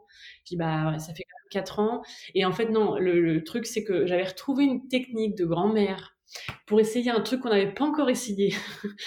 Où le principe est que c'est peut-être que j'étais, j'avais la peau trop acide, enfin le corps trop acide. Donc il y avait une nana euh, sur Instagram qui avait dit qu'elle avait fait ça et que ça avait marché. Donc on te dit de boire de l'eau euh, pétillante pendant je sais pas combien de jours avant ton ovulation. Après, tu achètes une, euh, comment on appelle ça, une, pas une pompe vaginale, mais une poire vaginale dans laquelle tu mets une solution. Donc on a dit, mon ovulation bon pendant les vacances, on a fait ça pendant les vacances, donc on avait loué un super gîte. Et on, s'est tapé en même temps des barres de rire parce qu'on a eu des, voilà, assez, euh, il était là dans chaque étape, donc il m'a préparé la poire. Je j'étais accroupie dans la douche en mode, vas-y, passe-moi la poire, je suis prête. Enfin bon. On, on, était mort de rire en même temps, ça nous faisait rire. Donc c'était drôle, sauf que du coup, bah, ça a créé des attentes, tu vois. Et euh, donc on est rentré de vacances, ça n'a pas marché ce truc, alors qu'au fond de moi, j'étais persuadée que ça allait marcher. Donc là, contre-coup, bah, ça fait 4 ans et c'est dur. Et puis tu vois, on a déménagé à Bordeaux, ça n'a pas marché. Malgré l'été merveilleux qu'on a passé, ça n'a pas marché. Bon. Donc là, on s'est dit, écoute, euh, on se teste jusqu'à la fin de l'année tranquille. Ça fera 6 mois qu'on est à Bordeaux et que ça fera 6 mois qu'on voilà, aura essayé naturellement. Et euh, en janvier, si ça n'a pas marché, bah, on repart en PMA. Alors que vraiment, tous les deux, on était archi... Enfin, c'est pas archi compte, mais tu vois, nous, les médicaments, tout ça, c'est plus notre truc du tout. On, on fait attention à ce qu'on mange, on soigne notre immunité autrement. Donc, euh, c'est difficile aussi de retourner vers des choses auxquelles c'est moins ta tasse de thé, quoi. Bon, donc euh, là, voilà, la suite, tu la connais, je suis pas tombée enceinte du tout. Euh, et donc, bah, j'ai rappelé un centre de PMA en janvier 2019. voilà, donc là, par contre, c'est un centre qu'une amie à moi avait déjà testé. Elle avait fait plusieurs années là-bas. Euh, elle avait du coup euh, testé un peu toutes les gynécos du sang, donc elle m'a recommandé celle qui était la plus appropriée par rapport à notre caractère. Donc on allait un peu en lieu sûr, euh, c'était déjà pas mal. Et voilà, donc les premiers rendez-vous se passent très bien. elle nous a dit bon bah, elle a vu que j'avais été marquée par les examens que j'avais fait en 2016 elle a vu que tout était vert, donc elle m'a dit bon, si vous voulez, on fait pas tout. On va surtout faire prise de sang, écho, pelvienne là pour voir si euh, tout va bien au niveau des ovaires et puis on fera pas tout ce qui est euh, voilà examen des trompes et compagnie. tout ça. Voilà, donc euh, j'ai soufflé, j'étais hyper contente qu'elle entende que moi j'en voulais, j'en voulais plus. Et voilà, donc on a fait les examens, et tu sais quoi, Mélanie? Écoute, tout va bien chez nous, mais c'est formidable On n'a pas de problème, donc non, non, elle ne nous l'a pas annoncé comme ça, hein, parce que voilà, elle, fait très, très attention aux mots qu'elle utilise, cette gynéco. Mais donc on, ça a confirmé qu'on n'avait aucun problème, qu'on était toujours dans une infertilité inexpliquée. Donc ça, au bout de 5 ans, ça reste compliqué à entendre, hein. Parce que moi, j'ai jamais été enceinte, jamais, jamais, jamais de rien du tout. J'ai même pas eu un début de, voilà, j'ai pas eu de fausse couche, j'ai rien eu du tout. Et malgré tout, on te dit que tout va bien et qu'il y a aucun problème. Donc c'est très dur à entendre en fait. Parce qu'au moins, quand il y a un problème, il y a potentiellement une solution. Euh, nous, du coup, il y avait rien. Donc, euh, En fait, il devrait pas le dire comme ça, je pense. Il devrait pas dire tout va bien, il n'y a aucun problème. Alors, je pense pas qu'ils le disent comme ça, mais c'est peut-être ce qu'on entend aussi. Mais c'est surtout à notre niveau, à notre échelle, avec nos, les progrès de la science et où on en est aujourd'hui, on ne sait pas dire ce que vous avez, mais on ne peut pas dire il n'y a rien. c'est pas possible en fait. Mm. Non, c'est vrai, Mais d'ailleurs, je pense qu'elle a dû le dire comme ça, mais c'est moi qui l'ai entendu comme bah, on n'a pas trouvé quoi.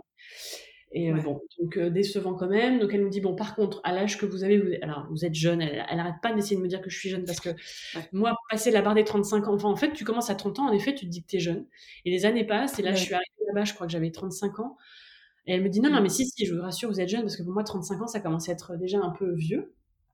Et mmh. euh, vous êtes jeune, mais par contre, ça fait quand même quelques années, vous avez déjà fait une fois une insémination, donc on va pas vous faire faire ça, on va passer l'étape supérieure.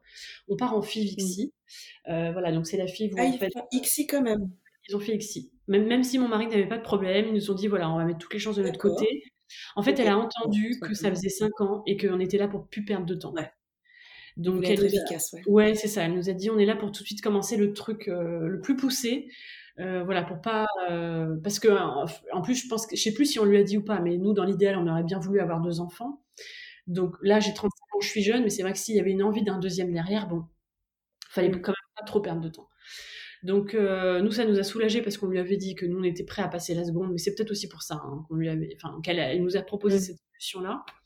On lui avait dit qu'on est, si on était enfin revenu en PMA, c'est que là, on était prêts à, voilà, à y aller franchement. Donc Fivixi, donc on est contents tous les deux, on est soulagés. Euh, donc j'ai commencé, je crois, euh, parce que malgré tout, euh, voilà, tu as tous les, le protocole de faire tous les examens. Après, tu passes en staff meeting pour, pour que eux décident de manière collégiale quel traitement pour toi, etc.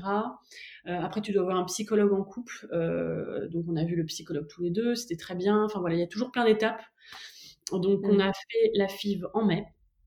Euh, et donc là, euh, bah moi les traitements, euh, ça c'est, enfin j'ai compris après que j'ai fait une hyperstimulation très tôt dans, dans, dans le traitement, mais bon bah, on n'a pas trop pu l'arrêter en fait, hein, mon, corps s'est emballé très vite. La bonne nouvelle c'est que du coup j'ai eu beaucoup d'ovocytes de récoltés pendant la ponction. J'en ai une trentaine, j'ai pas gardé le chiffre exact. Ah oui. Ouais ouais. Donc d'accord. C'était beaucoup. Euh, en plus, j'étais. Euh, alors, c'était anesthésie générale, mais tu es quand même un peu réveillée. Donc, c'était pareil. Euh, ah. J'ai gardé, mais un jour, je ferai un spectacle. Hein, parce que un de mes rêves, c'est de faire un, One Woman Show. Et je vais garder tout ça parce qu'il s'est quand même passé des trucs. Donc, j'étais. Alors qu'on m'avait dit, hein, pourtant, je serais endormie. Et moi, j'aime pas les anesthésies générales. Donc, je n'avais pas trop envie. Et là, je vois que je m'endors pas. Et là, j'entends. donc, ah. elle, c'est ma gynéco qui le fait. Heureusement, c'était elle. J'étais contente. C'était déjà ça. Et là, d'un coup, j'entends une nana au bout de la pièce qui dit deux, Trois J'ai dit, mais qu'est-ce qui compte? C'est pas possible. En fait, ils comptaient mes ovocytes.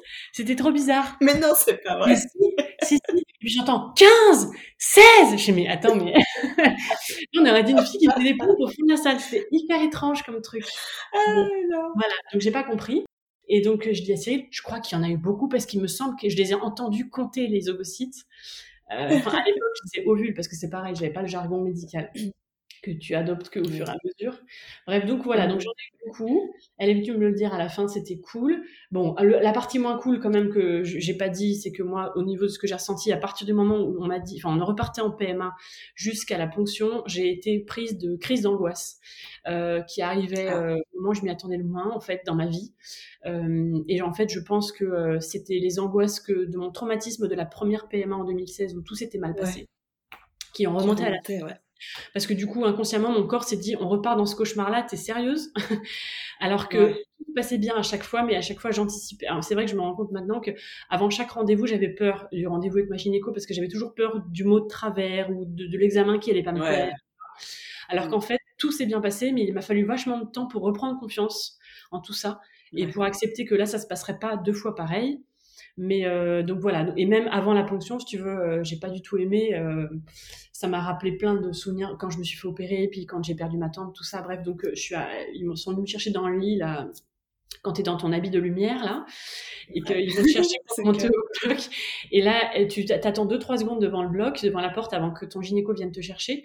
Et là, je me suis mais, effondrée. Elle m'a trouvée, et j'ai fait une espèce de crise d'angoisse de larmes, quoi, avant de rentrer au bloc. Elle m'a retrouvée dans cet état-là. Elle m'a dit, mais je comprends pas, qu'est-ce qui se passe, Madame Pichenet? J'ai dit, non, mais là, il y a tout qui remonte à la surface. bon, bref. Donc, heureusement, elle a été très douce, elle, elle, a été bien. Bref, donc, euh, voilà. Donc, j'ai eu beaucoup d'ovocytes. Ça, c'était cool. donc là, bonne nouvelle. Euh, et puis après, donc on nous a expliqué, voilà, donc là, on va les faire pousser tous, enfin, on va faire les fécondations déjà. Et nous, on vous appelle au bout de trois jours pour vous dire combien d'embryons ont été fécondés et sont mmh. viables. Euh, et puis après, ce que je vous propose, c'est que on va en garder un à J3, tout le reste, on va les laisser pousser euh, jusqu'à J6. Ouais. Parce que pour vous, de toute façon. J6 carrément, ouais, d'accord. Ouais, euh, J5 ou J6, je sais plus trop. Mais en tout cas, voilà, il les laissé pousser jusqu'à ce qu'on appelle des blastocytes. Donc, pareil, ce que j'ai découvert bien après. J5, ouais. Et euh, voilà. Et donc, euh, euh, elle m'a pas dit que j'étais en hyperstimulation. Elle a jamais voulu prononcer ce mot-là. Est-ce qu'elle a eu peur que je panique? Je ne sais pas. Mais elle m'a juste dit voilà, vous, on va pas pouvoir faire de transfert d'embryons frais, donc dans la foulée. On va devoir attendre le cycle prochain parce que là, pour l'instant, il faut attendre un petit peu que tout redégonfle parce que quand même, vous avez des ovaires qui sont très gros là. Et si encore vous m'appelez, enfin voilà. Donc en effet, euh, j'ai été, euh, ça a été très compliqué euh, les, enfin l'après, enfin l'hyperstime, voilà l'après, voilà l'après ponction, parce qu'en fait j'ai eu l'impression d'être une droguée à qui on arrête sa cam. bien que je me suis jamais droguée, mais j'imagine que c'est ça qu'on ressent. tu es très très mal. Tu tu te sens pas bien, t'as pas le moral, t'as tout qui t'énerve, et surtout tu, tu vois que, enfin, c'est une espèce de déprime. En fait, j'imagine que c'est ça aussi que ça ressemble à un, mince, j'allais dire un baby boom, un baby, un baby blues, euh, parce que t'es pas bien, t'arrives pas à positiver, t'es fatigué, tu, j'étais pas bien du tout. Et en fait, ça a pas juste duré deux semaines, moi, ça a duré euh, à chaque fois euh, au moins un mois, tu vois, où j'étais euh, j'allais dire au bout de ma vie, quoi. Je sentais que j'avais pas envie de bosser, tout me pesait, tout était compliqué, je voulais voir personne, j'étais à fleur de peau, enfin, j'allais pas bien. Donc, euh, donc les euh, très compliqué pour moi. Et en plus, en effet, je sentais que mes ovaires étaient hyper gonflés. Et en fait, elle m'avait tellement pas voulu me dire que j'étais en hyperstime pendant le traitement. Moi, depuis le début, ce qui me fait du bien dans ma vie, c'est le sport. Donc, je fais de la course à pied, je fais du fitness. Donc là, quand j'ai senti, juste avant la ponction, que j'étais stressée et tout, je dis allez hop, tu prends tes baskets, on va courir, j'ai besoin de courir. Et quand j'ai dit à ma trois jours avant la ponction, que j'étais partie faire un footing d'une heure, m'a dit, mais faut pas faire ça, en fait. Vous avez des ovules qui sont gros comme des kiwis, vous les avez secoués dans tous les sens. et, en, effet, tu vois, j'avais dû m'arrêter pendant le footing parce que j'avais mal aux ovaires, ce qui t'arrive jamais, en fait. et euh, là, j'ai dû rentrer, j'ai dû finir à pied tellement ça n'allait pas. Bref. Donc voilà. Donc, euh, l'après, euh, l'après-ponction était dur parce que j'ai eu le contre-coup de l'arrêt des traitements. Surtout que tu n'as même pas euh, du coup de, de, progestérone vu que tu vas pas avoir de transfert. Donc euh, tu n'as vraiment plus rien du jour au lendemain. Donc voilà, moi j'ai mis un mois à m'en remettre au point que je me suis dit, je crois que je suis pas prête pour le transfert qu'on avait prévu au mois de juin parce que je pleure. Euh, parce qu'en fait non, c'est ça. Ce qui s'est passé, c'est donc la préponction. Ça c'est déjà c'était un peu compliqué, mais j'allais, j'arrivais à peu près à gérer mes émotions, je crois. On nous appelle à J3 et on nous dit bon, eh ben les gars, il y a 15 embryons. Et là, si tu veux, c'est na na na na na na na les champions du monde. si tu veux, j'ai encore manqué beaucoup d'humilité et je me suis dit ok, donc on m'a dit que j'ai eu transovocyte et que je suis la championne de la journée, je suis la meilleure. Ok, tu sais d'un coup tu reprends trop confiance en toi en fait. Après on m'appelle, on me dit que j'ai 15 embryons, je dis à Cyril, je te préviens, moi, tant que je serai vivante, on va tous les tenter. Tous les tenter. J'ai dit, on aura une équipe de foot, mais je ne peux pas, après tout ce qu'on a vécu, je ne peux pas laisser les embryons dans un frigo parce qu'on a décidé qu'on en voulait que deux. Voilà, j'ai commencé à me dire, on va avoir une nombreuse. Vraiment, ça a été euh, trois jours où j'ai... La fille s'emballe. Complètement. Et en plus, tu sais, je pense que le fait d'être sous, hormones, ça n'a pas aidé à ce que je m'emballe. Oui, bah oui, forcément.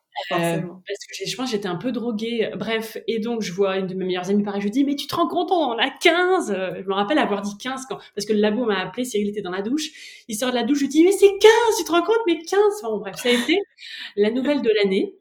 Euh, et donc on se doutait que parce que donc on savait que les J3 voilà, c'est plus simple d'en avoir. Par contre, euh, pour ceux qui sont pas forcément au courant, quand les J3 c'est très bien, mais le problème, c'est qu'ils ont moins de potentiel d'accroche dans la maman.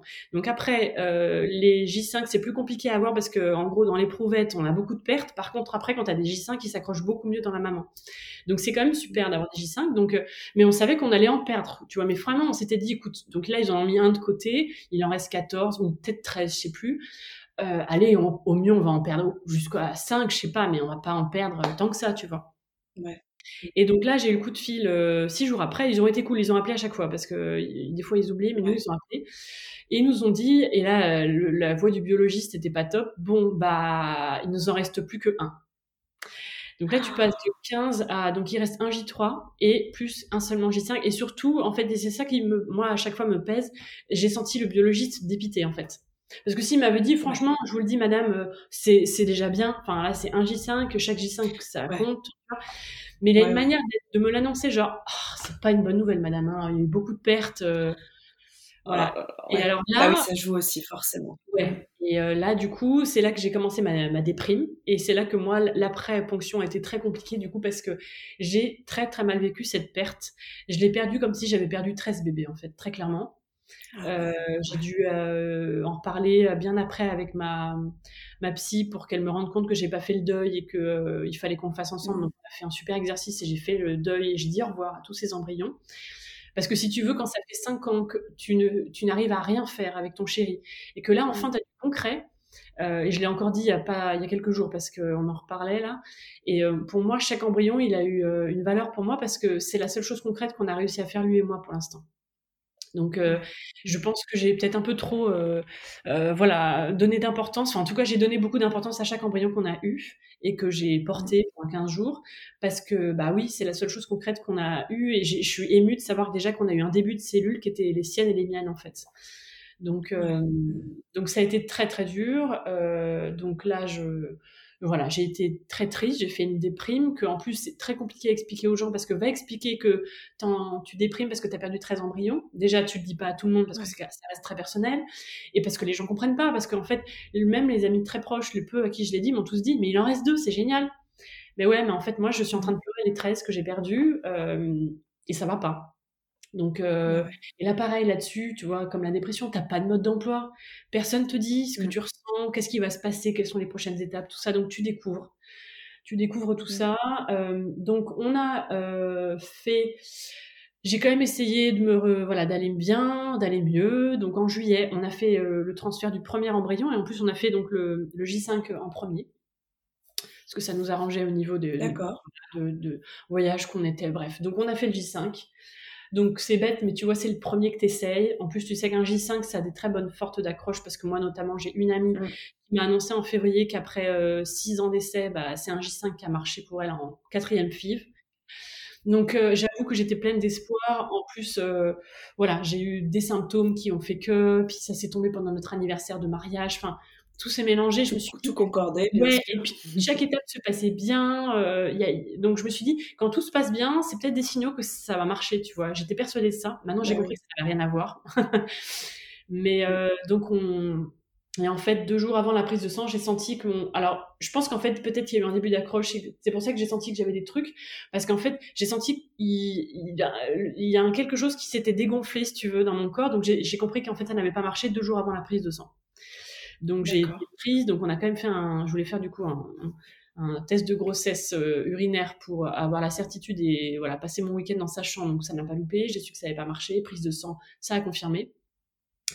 Et euh, donc là, très très dur, parce que euh, bah, premier transfert, J5 et tout, voilà. Donc ça, là, j'ai eu un gros contre-coup, c'était en juillet, et je sentis que j'étais... Enfin, ça n'allait pas. Euh, et au point que du coup, euh, parce que moi j'aime bien conjurer le sort, donc j'ai dit à Cyril, on va aller, euh, c'est très bizarre ce que je vais dire, hein, mais fêter cette mauvaise nouvelle dans, notre restaurant préféré parce que je veux que ça reste un bon moment.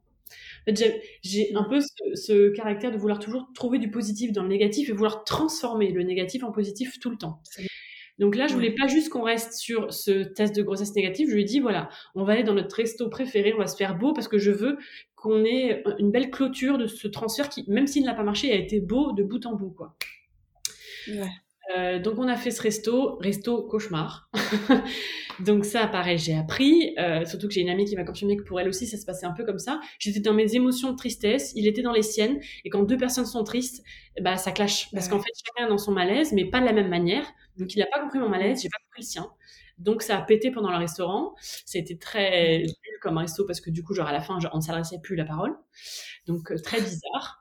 Euh, mais bon, vu qu'on s'aime très fort, on a surmonté ça. Et ce qui est ressorti, c'est qu'on s'est dit, il y a un autre rêve qu'on a mis en suspens. Euh, on s'était toujours dit qu'on ferait ça après avoir le bébé et qu'il faut peut-être qu'on lance, c'est acheter notre propre maison. Parce qu'on a toujours eu ce rêve de retaper une maison tous les deux. Et en fait, on, s'était dit tous les deux, je sais pas pourquoi, voilà, il faut d'abord qu'on a. En fait, une maison sans bébé, c'est bizarre, ça fait une maison vide. Et on s'est dit, il est temps qu'on arrête de mettre des choses en suspens pour ça. Donc, on va commencer à chercher euh, une maison. Et puis, euh, de toute façon, à Bordeaux, c'est très compliqué, donc il va nous falloir un an pour la trouver, mais au moins pendant ce temps-là, on a des visites, on a des expériences positives, parce que c'est surtout ça qui est dur en PMA quand rien ne marche. Échec sur échec sur échec, quand c'est pas ton caractère, enfin, c'est le caractère de personne, je pense. Hein. Euh, T'as besoin aussi d'avoir des choses positives à côté. Donc, euh, sachant que le boulot, ça suffisait plus, on s'est lancé là-dedans. Et écoute, euh, l'univers, à chaque fois, il nous rappelle qu'il est là, qu'il nous oublie pas. Donc, je lui remercie quand même pour ça. Trois jours après, on a eu un énorme coup de cœur sur une maison et euh, au bout d'une semaine, on a fait une offre et la maison, elle était à nous. Donc, euh, un truc qui, déjà, nous, nous arrive jamais parce que Cyril et moi, on a beaucoup de mal à avoir des coups de cœur en même temps sur la même chose. Euh, même l'appart qu'on mm. avait avant, bref, ça s'était pas du tout passé comme ça. Et là, trois jours après, c'était notre troisième visite et là, on s'est regardé, ça a été une évidence, comme ça n'est jamais arrivé dans notre couple.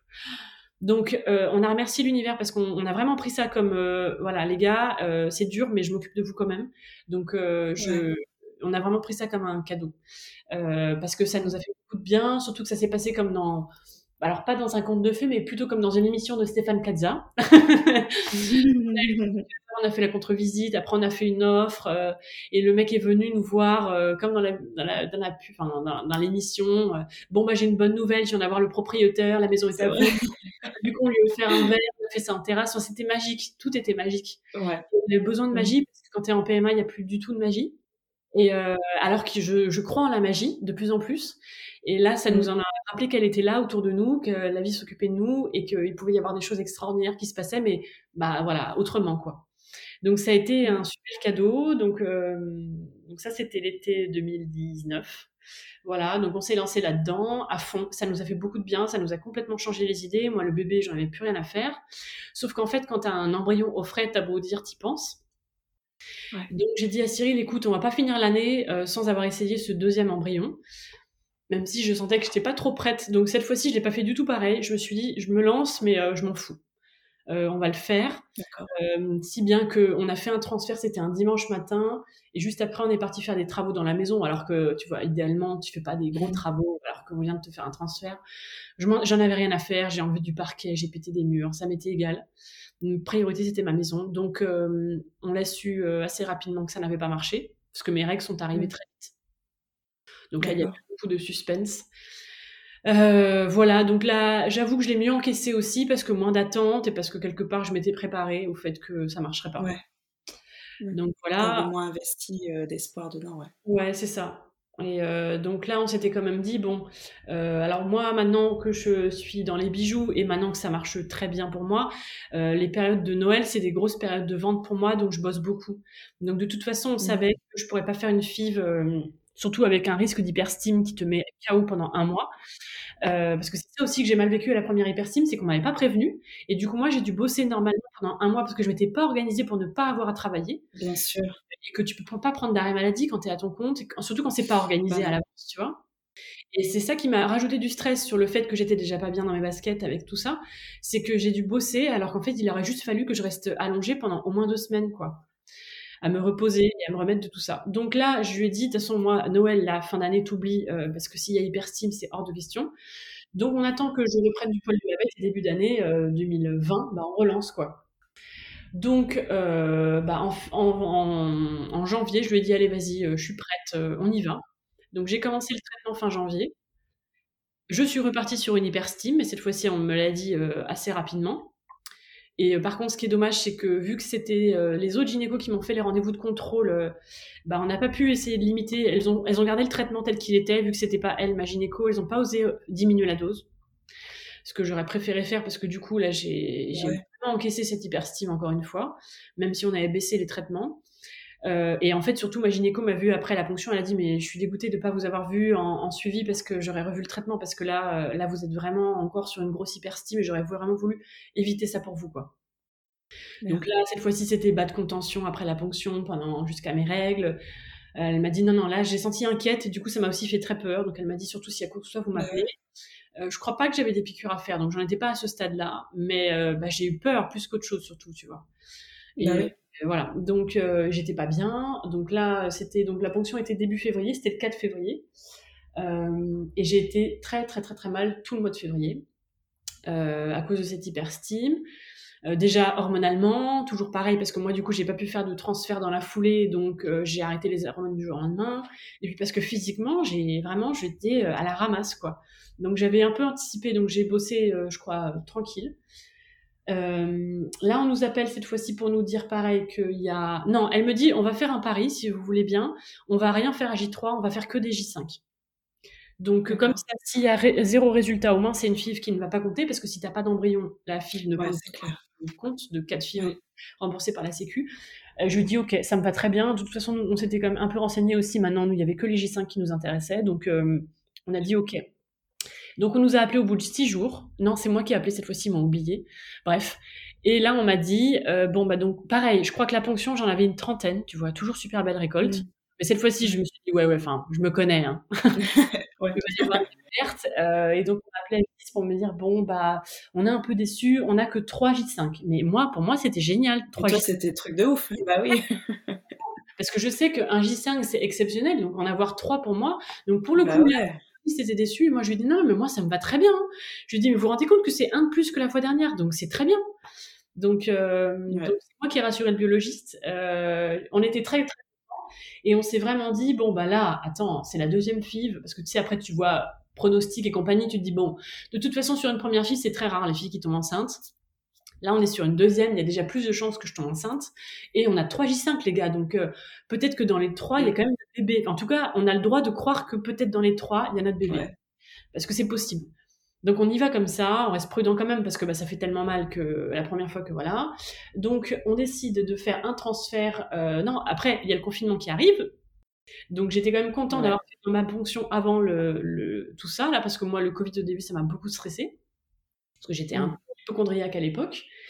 Grâce au Covid, j'ai arrêté d'apprendre à l'être. Bref, donc euh, en mai, on se dit, bon, bah là, voilà, la situation se calme, on est déconfiné, euh, on y va. Et en plus, sans le vouloir, on y va en même temps. On a découvert avec cette fille-là qu'on était euh, dans la même clinique que des collègues de, de mon chéri. Parce qu'en fait, il y a un matin, je vais pour faire mon écho et je la croise en fait. On se croise tous les quatre parce que lui aussi c'est quelqu'un assez investi. Donc il était là à tous les rendez-vous. Donc là, on arrive en salle d'attente et on voit nos copains devant nous quoi. Donc c'était très sympa. Vraiment, ça faisait. Tu sais, c'est, il y a pas grand chose pour te faire des, tu vois, des moments de, de, confort et de câlin. Bah là, c'était un câlin. On s'est pas fait de câlin parce que c'était le Covid, mais euh, ah, ça nous a fait du bien de se voir et de papoter dans la salle. Et en fait, on a retrouvé un peu de légèreté, tu vois, en salle d'attente qu'on n'a pas eu depuis longtemps. Donc c'était cool. Et puis là, quand il nous dit. Pardon, vous saviez qu'ils étaient en PMA du coup? Ouais, elle m'avait prévenu parce qu'en fait, moi, j'ai fait mon coming out sur Instagram en 2019. Euh, j'ai annoncé à mes clientes sur les réseaux que je, parce que j'ai fait une collection pour parler de ça, si on veut, euh, parce que j'ai senti que j'avais besoin moi d'en parler parce que c'est déjà dur de vivre tout ça, mais de le cacher au reste du monde, c'était devenu trop lourd pour moi. Enfin, en tout cas, ouais, moi, c'était trop. J'avais besoin de dire aux gens, voilà, je vis ça, c'est dur. Il y a des bons côtés, mais c'est dur et euh, ça m'a appris beaucoup de choses sur moi-même. Donc, je l'ai, je l'ai, je l'ai annoncé sur Instagram. J'ai eu plein de super retours et du coup, cette copine-là qui me suivait, elle a découvert comme ça. Parce que maintenant, j'en parle assez librement. Donc, elle, elle savait et du coup, quand elle, avant qu'ils y, enfin, voilà, qu'ils entrent là-dedans, elle m'avait fait un message pour me dire, bah voilà, nous, on se laisse encore six mois, mais si dans six mois ça n'a pas marché, on partira en PMA. Mais elle m'a même pas dit que c'était le même centre que moi et tout ça, quoi. Donc là, vraiment, la surprise. En plus, elle me dit qu'en gros, bah, du coup, après, on se fait un petit groupe WhatsApp. Ah euh, elle a fait sa ponction deux jours avant moi, donc déjà, on a trouvé ça rigolo. Euh, elle aussi, elle a vu une belle récolte. Euh, après, c'est pareil, eux, apparemment, ils avaient des embryons de moins bonne qualité, donc on s'est dit, bon, bah là, ça commence à être un peu dur l'exercice de, de, le faire ensemble, parce que du coup, on se compare, et c'est pas cool. Ça, c'est sûr. Mm. Et euh, voilà. Et puis bref, et donc là, on reprend en mai et sans le savoir, ils nous disent, bah, eux aussi, ils, ont parti, sont partis aussi. Et elle a eu le transfert deux jours avant le mien. Donc on se donne ah des nouvelles, tout ça. Euh, donc moi, voilà, je mets un J5, euh, elle, je sais plus ce qu'elle met. Et en fait, bon, je sais pas pourquoi, mais la gynéco nous a dit de faire le prise de sang le même jour, en fait, alors qu'on avait deux jours d'écart. Donc, ah ouais. bizarrement. Donc on est parti la faire la prise de sang. Bah, nous, c'était négatif, donc ça a été très dur. Et là, elle nous fait un message pour dire alors et vous euh, bah, Je dis bah non, nous c'est négatif. Et sincèrement, au fond de moi, j'étais persuadée qu'elle allait m'annoncer la même chose. Et là, elle me dit bah je comprends pas parce que nous c'est positif. Et là, c'était très très dur. Parce qu'en fait, ça te rappelle que, euh, bah, en fait, il y en a pour qui ça marche. Parce que quand ça marche pas, tu te dis, bah ouais, mais bon, c'est pas aussi simple que ça. Hein, qu'est-ce que tu crois? C'est ça. Et là, ça te rappelle, bah si, en fait, ça peut être aussi simple que je te le mets, ça t'accroche, c'est tout. Fin de l'histoire. Chez les... Donc déjà, ça a été dur de nous rappeler que ça peut, ça aurait pu marcher pour nous aussi. Et alors moi, qui ai encore un gros problème avec la culpabilité, je me suis dit, mais bon sang, qu'est-ce que j'ai fait de mal? Pourquoi moi Qu'est-ce que j'ai fait pour que moi, ça ne marche pas de mon côté? Et je m'en suis voulu énormément. Euh, jusqu'à ce que quelques semaines après, elle me dise mais attends, euh, j'aurais dû te dire hein, que cette... parce que moi je me suis dit putain peut-être que j'étais trop stressée, j'aurais peut-être dû arrêter un peu le boulot euh, parce que moi l'année 2020 ça a été une grosse année de boulot parce que bah, j'ai continué mon activité qui a très bien marché parce que Covid, les gens ont plus commandé en ligne. Par contre, moi, mon activité a été plus compliquée parce que avec le Covid, tout était plus compliqué pendant les commandes auprès de mes fournisseurs. Enfin, tout est donc, j'ai beaucoup, beaucoup bossé cette année 2020 et je me suis dit, mince, est-ce que j'aurais dû peut-être lever le pied, euh, faire plus de méditation? J'avais commencé du fertility yoga. Je me suis dit, putain, j'aurais peut-être dû faire plus de yoga euh, pendant les 15 jours. J'en ai pas fait assez, j'ai pas été régulière. Enfin, j'ai fait la liste de toutes les choses que j'ai mal faites et je m'en suis voulu. Ouais. Et après, euh, elle a dit, heureusement, euh, je sais plus pourquoi on, on, en a reparlé, elle m'a dit, mais attends, j'aurais dû te mettre à l'aise, euh, si ça peut te rassurer. Euh, moi, j'ai été hyper stressée toute la semaine à cause du boulot qui se passait très mal. Du coup, je dormais très mal la nuit, donc je me reposais pas. Et enfin, elle, elle, était persuadée que dans sa tête, ça ne marcherait pas. Parce que moi, je me suis dit, mince, j'y ai pas cru assez, tu vois. Et elle me dit, donc en fait, elle a, heureusement, elle m'a soulagée. Je lui dis, mais merci de m'avoir dit ça parce que moi, j'étais persuadée que c'était de ma faute. Et elle m'a rappelé que, en fait, euh, quand ça doit marcher, ça marche. Peu importe que tu sois fatigué, peu importe que tu sois stressé, peu importe que tu n'aies pas fait assez de yoga. C'est, ça m'a rappelé que je ne suis pas responsable de ça. Euh, il faut que je redevienne humble et que je me dise que ça ne dépend pas de moi en fait. C'est la vie qui décide quand elle arrive. Et ça, j'ai beaucoup, beaucoup de mal à m'y faire euh, parce que dans ma vie, je me responsabilise de tout ce qui m'arrive et c'est le seul domaine où je dois accepter que je ne suis pas responsable de ça en fait. Donc, mmh. euh, ça m'a fait beaucoup de mal du coup pour ça, d'apprendre que pour eux ça avait marché. Euh, mon, mon, chéri aussi, je pense que c'est la fois où, une des fois où je l'ai vu craquer, parce que c'est déjà dur d'apprendre que tout ça n'a pas marché. Et lui-même, là, il m'a dit là, c'est le truc de trop là, d'apprendre que pour eux ça a marché. Euh, voilà, ça a été dur, même si bien sûr on est hyper content pour eux parce que s'ils étaient en PMA, c'est qu'ils ont galéré aussi. Hein. Mais, bien sûr, bien sûr, mais bon. Donc euh, on s'est dit pour la première fois, je me suis dit bon là on va remonter en selle tout de suite parce qu'on a besoin d'avancer. Surtout que ma psy m'avait donné cet exercice de comment faire le deuil d'un embryon. Donc j'ai dit à Cyril viens on va faire le deuil de cet embryon là parce que moi j'arrivais jamais à passer à autre chose tant que j'avais pas fait le deuil de celui d'avant. Donc on lui a dit au revoir. Enfin voilà on s'est fait une mini cérémonie euh, moi qui m'a libérée. Euh, et donc, on s'est dit, allez, juillet, on remet ça. Surtout qu'avec le Covid, chaque mois compte. Donc, tant que c'est pas trop compliqué, faut qu'on y aille. Donc en juillet, on est allé voir les gynécos. Je lui ai dit bon, par contre, je vous le dis là, on met les deux qui restent. Voilà. Il y a Covid, il y a que j'ai 35 ans, euh, il y a que chaque essai, chaque déception, c'est dur. Donc là, au moins, en groupe, il y aura pas une, il y aura pas deux, mais une déception si ça marche pas. Et voilà. Donc elle nous a dit bon, bah c'est votre choix. Et puis je vais te dire franchement, c'est un petit rêve avec euh, qui est arrivé avec la PMA. On aimerait bien avoir des jumeaux. Donc c'était un peu ce rêve-là. Et puis voilà. Donc là, on te met deux J5. Et alors là, Là, si tu veux déjà un J5, tu sais que ça peut s'accrocher, mais là, tu sais que tu en as deux. Donc tu te dis, c'est pas possible que sur les deux, il y en ait pas au moins un qui marche en fait. C'est pas possible. Donc j'ai dit à bah, mes proches qui m'ont tous dit pareil. Ma sœur m'a pareil m'a dit ça. Donc j'ai commencé. Euh, du coup, l'avantage en plus quand tu mets un J5, c'est que t'attends pas deux semaines, t'attends que dix jours.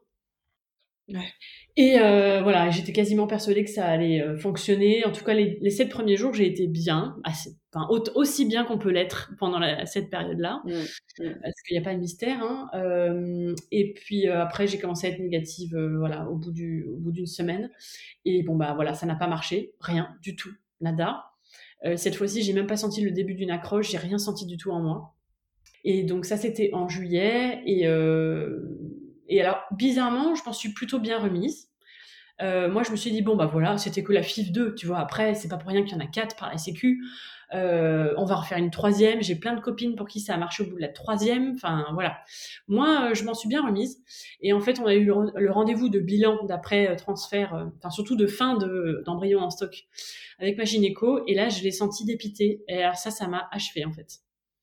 Ah ouais. J'ai senti genre, bon, bah écoutez, euh, quoi. Mmh, ouais. Et ça, quand ton médecin il est abattu, alors ça, ah ouais, non, ça c'est dur. Ah ouais, ouais, ouais.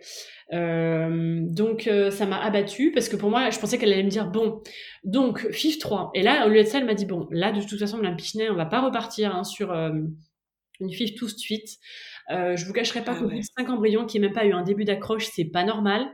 Alors que et je ne m'étais pas préparée à ce qu'elle me dise ça. Et là, le fait qu'elle me dise c'est pas normal, je me suis dit ah ouais d'accord, c'est vraiment pas normal, c'est triste, enfin voilà. Donc il faut qu'on refasse des examens supplémentaires, pardon, parce que faut qu'on comprenne, il y a peut-être quelque chose qui nous a échappé, mais on repartira pas comme ça là. moi, je veux refaire des examens. Donc voilà, donc je m'attendais pas du tout à ça. Moi, j'étais persuadée qu'elle allait me dire en septembre, on y retourne si vous êtes prête. Bien sûr. Donc au lieu de ça, tu repars sur des examens et euh, bah, je redoutais parce que moi les examens, je pense que inconsciemment ça m'a rappelé les premiers examens de 2016 et parce que c'est chiant de repartir en examen, parce que c'est de nouveau attendre un rendez-vous, attendre qu'on te, prend, euh, qu'on te prenne, attendre les résultats, attendre le débrief avec la gynéco. Donc c'est encore du temps, attendre, attendre. Et puis c'est attendre surtout un verdict. Parce que maintenant le temps, j'ai beaucoup moins de mal à accepter que ça passe, tu vois. Parce qu'on adore tellement notre vie à côté que j'ai plus problème de on a rendez-vous que dans deux mois, tout ça. C'est plutôt attendre ce qui va nous tomber dessus encore, tu vois. C'est plutôt ça. Qu'est-ce qu'on va encore m'annoncer? Qu'est-ce qu'on va me dire? Qu'est-ce qu'on va trouver? Qu'est-ce qu'on va pas trouver? Donc on est reparti sur une série d'examens euh, génétiques cette fois-ci, donc prise de sang. Donc mon mari est encore genre oh non. donc bon, sauf que maintenant ça y est, on a le mode d'emploi. Lui et moi, on sait comment gérer tout ça. Euh, et donc voilà, analyse génétique via les prises de sang. Je pense que je vais refaire une petite écho. Je sais plus trop ce que j'ai fait, mais surtout moi j'ai demandé un matrice lab parce que voilà, je suivais une nana sur Instagram, là, euh, Tata Gracis, qui disait, elle, qu'elle avait fait Matrice Lab, donc sa gynéco était une pro. Donc là, on s'était dit, bon, ça coûte de l'argent, mais s'il y a que ça, euh, on va se débrouiller. Mais euh, on en est au stade où, quitte à faire des examens, on va aller faire tous ceux, même s'il y a un avis très mitigé sur Matrice Lab. Tu sais quoi, au moins, voilà, on aura quelque chose, quoi. Donc on s'est lancé dans Matrice Lab avec beaucoup d'espoir quand même, en se disant, bon, bah, peut-être que c'est ça. En fait, moi, j'ai un problème d'accroche. Parce que Matrice Lab, ça mm. peut révéler des problèmes d'accroche. Et euh, bon, et ben on a eu les résultats, on a tout fait. Euh, Matrice Lab, j'ai eu les résultats assez tard. J'ai surtout eu des résultats d'abord de prise de sang où on m'a dit euh, il y a peut-être un problème au niveau immunité, donc je voudrais que vous alliez voir un, un expert en médecine interne à un hôpital ouais. à côté de chez moi. Euh, et euh, c'était en septembre, donc tu vois, malgré tout, en fait, c'est là où, parce que là, en ce moment, je suis en plein dans le contre-coup de tout ça, parce que j'ai pas voulu accepter que tout ça, ça me chamboulait. J'ai dit, bon, c'est que des rendez-vous, tu vois, c'est pas des transferts, c'est peanuts. Parce que j'ai ma tête qui a tendance à penser euh, beaucoup, genre, c'est ok. Et mon cœur, trois mois après, il te dit, mais non, j'étais pas ok du tout. donc là, je suis dans, en plein, depuis une semaine, dans le, mais c'était pas ok du tout. Euh, donc, j'ai le contre-coup de tout ça. Donc, je suis allée voir ce médecin et j'ai dit à mon mari, parce qu'en plus, Covid oblige, il ne pouvait pas venir. J'ai dû y aller seule et je lui ai dit, je redoute ah, de voir. Dur. Ouais, ça c'est déjà c'est dur. Euh, et en plus, je redoute d'aller voir encore un médecin parce que je sais le risque qu'on prend dès que tu vois quelqu'un qui ne connaît pas ton dossier, c'est qu'il a un mot de travers. Et bah tu sais quoi? Ouais. Méga bingo. Il a eu il a eu le mot parce que bah, j'ai pleuré. Tu sais quoi, c'est bizarre. Quand je parle de ça, des fois, je pleure. Je dois être très étrange. Hein. Mais j'ai pleuré pendant le rendez-vous. Et là, il m'a dit Non, mais euh, là, madame, par contre, vous voyez, là, vous parlez, vous en pleurez. Euh, je suis désolée, mais c'est pas normal de pleurer quand on parle de ça, quand même. Hein. Oh, T'es sérieuse? Il, il t'a dit ça, j'avais envie de lui dire Mais tu sais quoi, moi, je vais faire du mal à ta fille. Tu vas voir si tu pleures pas quand on parle. Parce qu'on a parlé de sa fille C'est pour ça que ça me paraît bizarre de dire ça. Parce que c'est, euh, bref. Mais coup, je, je me suis dit, mais je ne me rends pas compte à quel point. Et c'est là aussi, mais quelque part, de toute façon, dans la vie, tout sert à quelque chose. Parce que moi-même, je voulais un peu, jusqu'à présent, me voiler la face sur le fait que, bon, bah, c'est un problème dans ma vie, mais je fais en sorte qu'à côté, tout aille bien. Je gère. Voilà, je gère. Et c'est qu'un problème parmi tant d'autres. Mais tu sais quoi? J'ai enfin accepté que non, c'est un problème qui est juste en plein milieu de ta vie, qui est viscéral et qui te remue au plus profond de ce que ce qui est possible de remuer. Et en plus, comparé à parce que la perte de ma tante m'a énormément remué aussi, mais la seule bonne nouvelle dans la perte de cette personne que j'aimais plus que tout, c'est que avec le temps, ça, je me suis apaisée par rapport à ça. Et aujourd'hui, j'arrive à en parler et à le voir d'une belle manière. Euh, ça, euh, c'est la seule douleur qui ne passe pas en fait. Plus le temps passe, voire même plus c'est douloureux. Euh, et, et c'est dans mes tripes, c'est dans mon cœur, c'est en tout cas c'est aux deux endroits les plus euh, forts chez moi. Et c'est une plaie qui saigne et qui saignera tant que euh, je ne serai pas ménopausée ou tant que j'aurai pas un bébé dans le ventre en fait. Là, il y a malheureusement il n'y a pas d'autre euh, chose. Pendant longtemps j'ai cru que si je me construisais ma vie parfaite à côté et que si j'étais heureuse à côté, ça, ça irait et que ce serait qu'un petit truc parmi toute ma vie rêvée, tu vois. Donc, euh, je l'ai fait, euh, tu vois. J'ai, je me suis créé mon entreprise. j'adore ce que je fais tous les jours. C'est un vrai bonheur pour moi de faire ce que je fais. On est parti dans la région de cœur. On a trouvé cette maison qu'on retape et ça nous rend extrêmement heureux. J'ai un chat, j'ai pris un chien il y a un mois de ça. C'est tous mes rêves que j'ai réalisés et je peux dire aujourd'hui, j'ai la vie dont j'ai toujours rêvé. Et ben, je peux dire que malgré ça, c'est la chose la plus douloureuse que j'ai jamais vécue de toute ma vie et je, je pense que ça le sera. Euh, et que tu as beau faire tout ce que tu veux pour que tout aille à côté, euh, ça fait mal, il faut l'accepter que rien ne peut euh, fermer cette plaie en fait, elle reste ouverte. Et ça, je, suis en train de l'accepter. Il y a une collection de bijoux que je veux sortir qui va s'appeler blessure parce que je pense que je suis en train d'accepter que j'ai mal et que je peux rien faire pour que ça aille, ça fasse moins mal. Et c'est pas dans mon caractère. Moi, dès qu'il y a un problème, dès que j'ai mal, je suis en souffrance ou dès que j'ai une zone d'inconfort, je cherche des problèmes, je cherche des solutions, enfin surtout je cherche des solutions, je mets en place tout de suite, je suis dans action-réaction, tu vois. Et là, je suis en train d'accepter que j'ai mal et je peux rien faire, en fait. Et ça, c'est très très dur à accepter pour moi, euh, de pas être dans l'action, dans dans dans, j'ai pas le contrôle. En fait, de, ouais, c'est ça, je suis pas dans le contrôle de cette douleur. Elle est là et elle partira quand elle voudra. En tout cas, euh, elle est là et c'est tout. Donc, euh, il faut que j'apprenne à vivre avec ça parce que je peux pas. En fait, j'ai compris euh, il y, a, il y a encore que quelques jours que je peux pas l'enlever cette douleur. Je peux juste essayer de me changer les idées. Donc, avec cette vie à côté qui me fait tant de bien, mais je peux pas l'enlever en fait. Donc du coup, voilà, il y a eu ce rendez-vous avec ce médecin qui m'a dit ça. Donc là, je me suis dit waouh. Donc euh, je suis en train de comprendre qu'il n'a pas compris que c'était viscéral et que c'est normal que je pleure quand je parle de ça. Euh, j'ai dû le revoir parce qu'il m'a dit on va refaire quand même une prise de sang. Parce que lui en gros en plus il a rigolé, il s'est moqué de ma gynéco que j'aime beaucoup, il a dit que c'était n'importe quoi, qu'elle aurait pas dû m'envoyer vers lui, euh, qu'il y avait rien, qu'il y a pas de problème. Bon donc euh, j'ai quand même refait une prise de sang, j'ai refait un deuxième rendez-vous avec lui, il m'a redit bon il y a rien, il m'a dit bon je peux vous donner de l'aspégique nourrisson, ça peut pas faire de mal. ma gynéco quand je lui dis ça elle a rigolé. Bref, donc euh, je l'ai vu deux fois et ça m'a fait mal deux fois en fait. Mais euh, là, c'était déjà en novembre, euh, puis moi j'étais persuadée que c'était rien. Donc j'ai un peu ignoré cette douleur qu'il a remuée en moi. et puis suite à ça, j'ai dû, j'ai reçu par, courrier les résultats de Matrice Lab en novembre toujours pour me dire tout va parfaitement bien dans, votre utérus. Il y a absolument, absolument rien à redire. Donc euh, la douche froide, ça a été très dur de lire ce courrier. Et puis en plus, moi, ma grosse période de boulot avait commencé, donc pareil, j'ai occulté ce truc parce que je me suis dit, je, je peux pas gérer ça en ce moment, c'est trop pour moi. Mmh. J'ai besoin d'être à fond, euh, voilà. Et puis fin novembre, j'ai eu le débrief avec ma gynéco, euh, et puis j'ai dû lui annoncer tout ça. Matrice Lab, rien. Ce monsieur, je lui dis, je vous demande de plus envoyer qui que ce soit chez lui parce qu'il est pas gentil et qui ça fait partie du genre de personne qui fait du mal alors qu'on n'a pas besoin de ça en ce moment. Il est inhumain, ouais. Et, il m'avait quand même dit, mais si vous voulez, je vous suis, hein, euh, parce qu'en fait, il commençait à...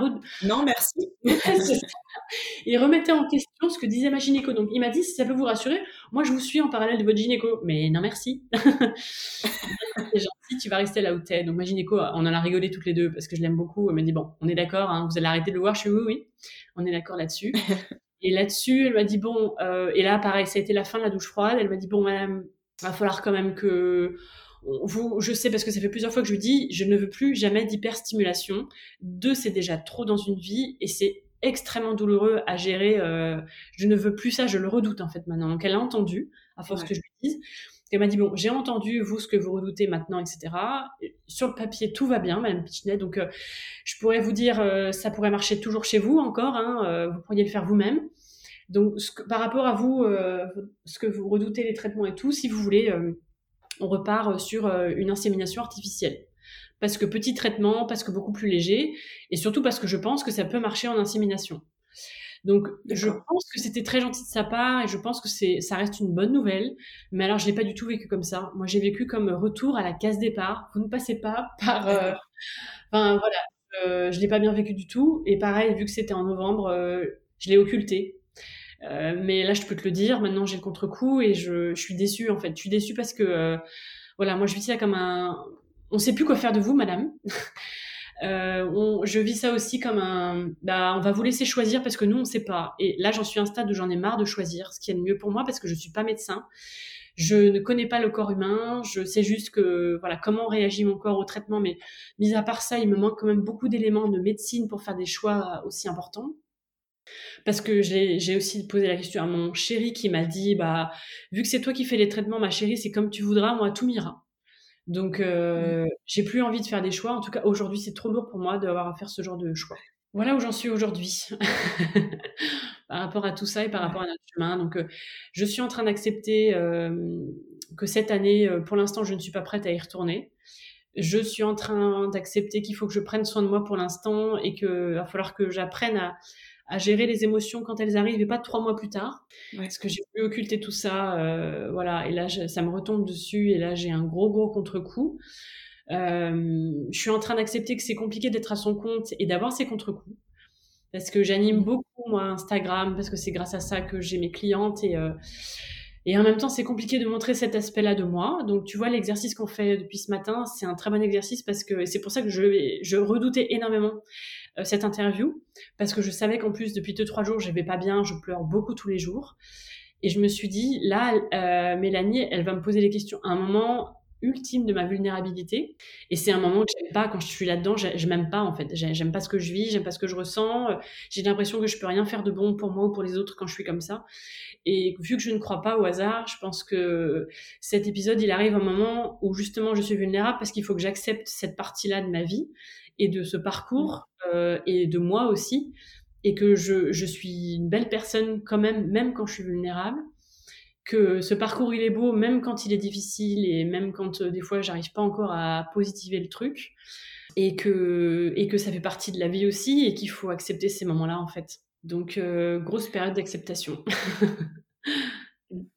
ouais, j'ai pour être passé par pas mal de, phases aussi. Euh, je compare ça beaucoup aux phases du deuil en fait. Et c'est la dernière phase, la phase de l'acceptation. Et je pense que c'est la plus, peut-être, en tout cas chez moi, ça a été la plus longue et la plus difficile. Et il y a, y a, encore du chemin de toute façon à faire un peu. Mais, euh, mais je comprends. Et, et tu vois, euh, moi non plus, je crois pas du tout au hasard. Et tu verras quand tu écouteras cet épisode. ça fait ça à quasiment tout le monde. C'est, c'est comme une thérapie. et puis c'est surtout que tu te rends compte en fait du parcours. Parce qu'on l'a en tête, on sait notre parcours. Mais de s'entendre le raconter, tu verras, ça fait vraiment quelque chose. Pour l'avoir vécu, voilà. Je me souviens de ça, l'avoir écouté avec mon chéri, mon témoignage que j'avais fait l'année dernière avec Renata euh, du podcast Arrête d'y penser. et je me suis beaucoup retrouvée en toi parce que c'est comme toi, en fait, je t'ai pas beaucoup posé de questions. Mmh. parce que voilà, tu avais besoin, tu avais besoin de raconter tout ça en fait. Et moi, c'est pareil, je parlais vite, je racontais, je racontais, je racontais ça. Mmh. Comme je disais, ça, ça se déversait en fait de moi, si tu veux. Et en fait, euh, ouais, quand on l'a écouté, nous deux, en fait, ça nous a procuré beaucoup d'émotions parce qu'on s'est rendu compte, et moi personnellement, tu verras hein, ce que ça te fait, mais j'ai ressenti beaucoup de fierté et je me suis rendu compte, en fait, mmh. tout ce parcours on était passé. Et j'espère sincèrement que ça te fera ça aussi, euh, que ça te permettra d'être plus douce avec toi, parce que forcément, il y a beaucoup de culpabilité dans tous ces parcours. Euh, mais ouais, d'être vraiment plus douce. Et comme tu l'as dit, de toute façon, voilà, c'est bien parce que j'ai toujours un petit peu mes petites questions à poser, mais j'ai pas eu à les poser parce qu'à chaque fois, tu as, as, répondu avant même que je les pose. Mais c'était une belle conclusion de dire que tu avais pris conscience qu'aujourd'hui, il fallait que tu sois plus à l'écoute de ton cœur plutôt que de ta tête, en fait. Ouais. Et, et je te souhaite vraiment, vraiment de faire ce chemin-là euh, bah, dans les prochains mois, d'accueillir en fait, d'accueillir cette euh, douleur, cette blessure euh, qui certes fait partie de toi, de toute façon, elle fait partie de nous cette blessure, mais elle peut se refermer, elle peut cicatriser, elle fait partie de toi, elle sera toujours là et elle, voilà, ce sera toujours difficile si tu veux, mais elle peut cicatriser et tu peux l'accueillir comme quelque chose de beau en disant voilà, c'est c'est moi en fait, ça fait partie de moi. Et je te le souhaite vraiment, vraiment d'arriver là. Ouais, bah c'est gentil. Je, je, me le souhaite aussi. C'est ce que je veux en tout cas. Donc déjà, c'est le début du chemin. Euh, c'est ce vers quoi je tends et je pense que c'est... Ouais, ouais, c'est important, euh, même pour, voilà, pour la, la, vie à venir. Et, euh, parce que c'est vrai que je, enfin, c'est super. Enfin, je suis très contente de positiver, de parce que vraiment, c'est ça le pire. Je pense vraiment. J'ai même dit à une copine qui m'a dit, je sais pas comment tu fais pour dire ça. C'est une chance d'avoir vécu ça. Elle me dit, je j'arriverai jamais à ressentir ça, mais parce que euh, dans notre couple, mais on est tellement soudés. J'ai jamais et me suis sentie aussi forte dans mon couple que depuis qu'on a vécu ça. Moi, je me suis découverte. Euh, j'ai pas honte de dire que j'aime la femme que je suis devenue grâce à ça. Euh, alors mmh. qu'avant, j'aurais jamais osé dire ça et surtout, je ne le pensais pas. Je n'étais pas hyper fière de la femme que j'étais. Là, je me suis construite, j'ai construit ce que je voulais construire grâce à ça. Parce que tu n'as pas le choix, en fait. Hein, tu es obligé d'aller chercher au fond de toi des ressources que tu ne soupçonnais pas. Euh, et j'aime beaucoup la femme que j'ai construite ces dernières années à, grâce ou à cause de cette douleur, parce que je pense que c'est cette souffrance aussi qui est un moteur pour construire des, choses. Alors, belle ou pas belle, hein, après c'est toi qui décides. Mais moi, si j'avais pas souffert autant, j'aurais jamais osé lancer ma boîte, j'aurais jamais osé partir à la rencontre de qui j'étais, des belles choses qu'il y avait dans moi, dont j'avais finalement besoin pour sortir de cette souffrance. Euh, j'aurais jamais osé autant m'affirmer euh, face à mes proches aussi, parce que bah, ça a été très compliqué aussi euh, de vivre tout ça avec mes proches, avec des amis et tout ça. Enfin, ça, c'est un, un, vrai sujet aussi. Euh, enfin, bref, je, ça a été une chance, voilà, parce que il, cette souffrance m'a forcé à construire, à me construire, euh, à construire des belles choses dans ma vie, des, des, des beaux piliers pour ma vie de couple. Euh, et c'est aussi grâce à ça que j'ai monté ma boîte, que j'ai eu le courage de partir, de changer de région. Que, enfin voilà, c'est vrai que et j'en ai parlé avec une amie qui était en PMA, qui pareil, elle a, son rêve c'était d'aller faire un, un, un, petit tour, enfin c'est pas un tour du monde, mais un, un beau voyage en Australie elle m'a dit mais si j'avais pas eu la PMA, je crois que j'aurais jamais eu le courage ou j'aurais jamais pris le temps d'aller faire ce beau voyage dont j'ai toujours rêvé. Et grâce à ça, je l'ai fait. Et euh, c'est la, c'est ce qui est beau dans, je trouve, dans ce parcours qui est extrêmement douloureux, c'est que cette souffrance te pousse à aller réaliser des rêves, à aller euh, construire des belles choses en fait. Et ça, c'est beau, euh, ça, c'est très beau. Mais c'est vrai qu'il y a le pendant de ça, c'est que bah, tu souffres comme tu as rarement souffert dans ta vie. et voilà, il faut, faut accepter et puis il faut l'accueillir. Et puis en plus, tu souffres pas de la même manière la première année que la deuxième année. Parce que tu parlais d'acceptation, mais euh, je me rends compte que j'ai accepté les choses au fur et à mesure qu'elles arrivaient aussi, tu vois. Il a d'ailleurs d'abord fallu accepter que ça serait long pour nous. Après, il a fallu accepter qu'on rentrait en PMA. J'ai dû faire le deuil de l'enfant qui arriverait de manière naturelle. Après, il a fallu faire le deuil d'une première fille, puis d'une deuxième. Euh, là, on a commencé à mm. parler d'ovocytes, donc peut-être faire le deuil de moi, que ce soit mes ovocytes. Enfin, et en fait, tu as les acceptations. Quand tu penses que tu as accepté tout ce qu'il fallait accepter, en fait, on t'en remet une couche. Donc le travail d'acceptation, il n'est jamais terminé, il est toujours en mouvement aussi, j'ai l'impression. Ouais, c'est euh, vrai. Donc, euh, et puis voilà, accepter aussi que, bah voilà, que ça met, enfin moi, ça a mis beaucoup de pagaille dans le rapport avec mes proches et avec certaines amies, parce qu'on est dans l'âge aussi où elles tombent toutes enceintes.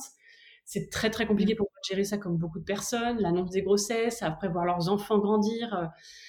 Donc ça c'est pareil, il faut accepter que bah t'as pas le choix, si ça te fait mal, c'est comme ça en fait. Euh, donc euh, ouais, c'est laisser plus de place au cœur euh, pour accepter et accueillir ce qu'il ressent. Et dire à la tête n'est pas honte aussi, tu vois, c'est ça aussi le message, c'est dire à ma tête n'est pas honte de ce que ton cœur ressent, t'es pas faible ou t'es pas moins bien parce que t'as mal, parce que t'as peur, parce que t'es triste ou parce que là t'as pas envie d'y retourner. Parce qu'en fait en ce moment c'est soit j'écoute mon cœur, mais du coup ma tête lui dit ouais bah là tu fais un peu ta enfin voilà, merci. Soit j'écoute ma tête et mon cœur dit non, mais ça va pas du tout. Donc, je voudrais réussir à faire des choix et aller vers des choses où les deux sont bon bah en fait c'est ok pour nous deux, tu vois. Donc euh, voilà, ça passe par beaucoup de douceur en effet. Et je pense que c'est le mot d'ordre de mon année, c'est douceur et authenticité, parce que l'authenticité c'est m'accepter telle que je suis avec cette façade là que j'aime un peu moins aujourd'hui, mais que je veux accueillir et dont je veux être fière quand même et avec douceur parce que je pense qu'on peut accueillir que ce qui se passe dans le cœur et aussi dans la tête avec douceur euh, si on veut pas se faire de mal quoi. Euh, merci beaucoup. Je, pense que c'est une magnifique conclusion de ce très bel épisode. Merci justement de t'être montré vulnérable et de nous avoir raconté tout ça. Euh, j'espère sincèrement que ça te fera du bien et je te souhaite plein de belles choses. Je te souhaite d'être heureuse en fait. Je te souhaite vraiment d'être heureuse et de trouver ton équilibre et ton épanouissement au plus vite. C'est très gentil, merci beaucoup Mélanie. Merci de nous avoir écoutés. J'espère que cet épisode vous a plu et si c'est le cas, n'hésitez pas à le partager sur Instagram en taguant le compte Serendipity le podcast. Si vous souhaitez vous aussi témoigner, vous pouvez m'écrire sur mon site www.mélanie-esnar.com ou via mon compte Insta, je serai ravie d'échanger avec vous. Enfin, si vous souhaitez me soutenir, vous pouvez écrire un commentaire et mettre des étoiles sur votre appli de podcast préféré. C'est la meilleure manière de donner de la visibilité au podcast. Prenez bien soin de vous et on se retrouve dans 15 jours.